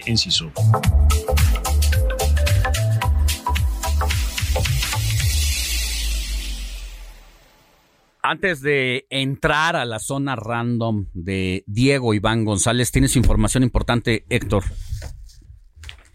Así es, Alex. Así es, Alex. Efectivamente, la ex jefa de gobierno de la Ciudad de México y aspirante a la coordinación nacional de los comités de defensa de la Cuarta Transformación, Claudia Sheinbaum, estuvo en Texcoco, allá en el Estado de México, por cierto, la tierra natal de la gobernadora electa de aquella entidad, Delfina Gómez, donde aseguró que la Cuarta Transformación es el rumbo a seguir para continuar generando el cambio que México necesita. Esto fue lo que dijo la ex jefa de gobierno, Claudia Sheinbaum, quien también reiteró la importancia de seguir trabajando en unidad para que de esta manera se generen más y mejores oportunidades para todos. Fue parte de lo que dijo Claudia Sheinbaum, la doctora Alex, allá en Texcoco, en el Estado de México, como parte de su gira para el proceso interno de Morena. Gracias, Héctor. Seguimos pendientes. Zona Random con Diego Iván González.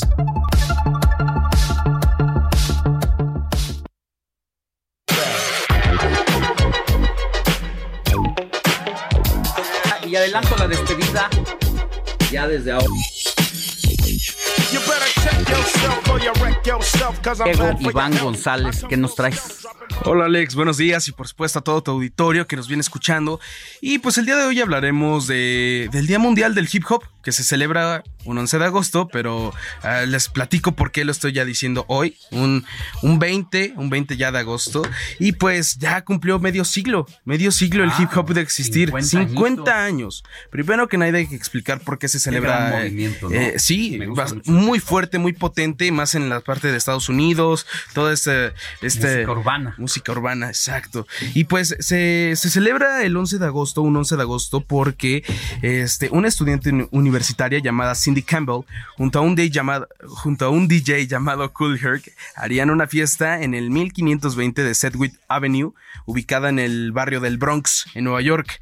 Y este estudiante, este, y varios expertos indicarían que junto a las técnicas que usó este DJ Cool Herc, que fue mixear ahí unos discos con su tornamesa y todo eso, crearían el, el género y se haría la primera fiesta en, del hip hop en Y ese se fue día. improvisando el baile. Sí, todo, De acuerdo a todo cómo fue. sentían la música. Sí, inclusive dicen este, especialistas que, bueno, Herc, Cool Herc, el, el padre del hip hop, indicó que pues técnicamente él le movió unos breaks ahí, como se le denomina, y pues ahí combinó el hip hop.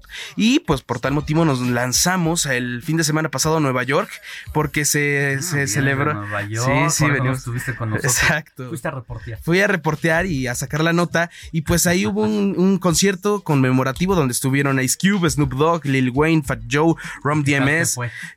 Espectacular. Lo que iba a decir es que es un extra, una dosis de éxtasis para los fanáticos del género y para los melómanos. O sea, escuchar, fue en el Yankee Stadium y todos al unísono cantando It Was a Good Day. O sea, canciones que de verdad son clásicos ya del género y que debe de ser escuchado más, cada vez más se debe de potenciar este género. Inclusive Cool Herc dijo que sin importar las, las eh, zonas geográficas y demás, este, debemos de escuchar el género. Invítanos a tus redes sociales para más al respecto Sí. y que nos comentes de más cómo te fue allá. Por supuesto, pueden encontrar mi reportaje que hice y toda esta, esta cobertura especial que hice en República-Hype, H-I-Y-P-E, Hype. Ahí pueden ver todo lo que hicimos por allá en Nueva York. Bueno, mi querido Diego, pues sigue trayéndonos más Sí, historias por de supuesto, estas. por supuesto. Nos escuchamos la próxima. Hasta luego. Nosotros ya nos vamos. Yo soy Alejandro Sánchez. Gracias por informarse con nosotros. Éxito. Heraldo Media Group presentó Alejandro Sánchez y el informativo Heraldo fin de semana. La información y el entretenimiento que usted necesita para estar enterado también en su descanso. Por el Heraldo Radio, con la H que sí suena y ahora también se escucha.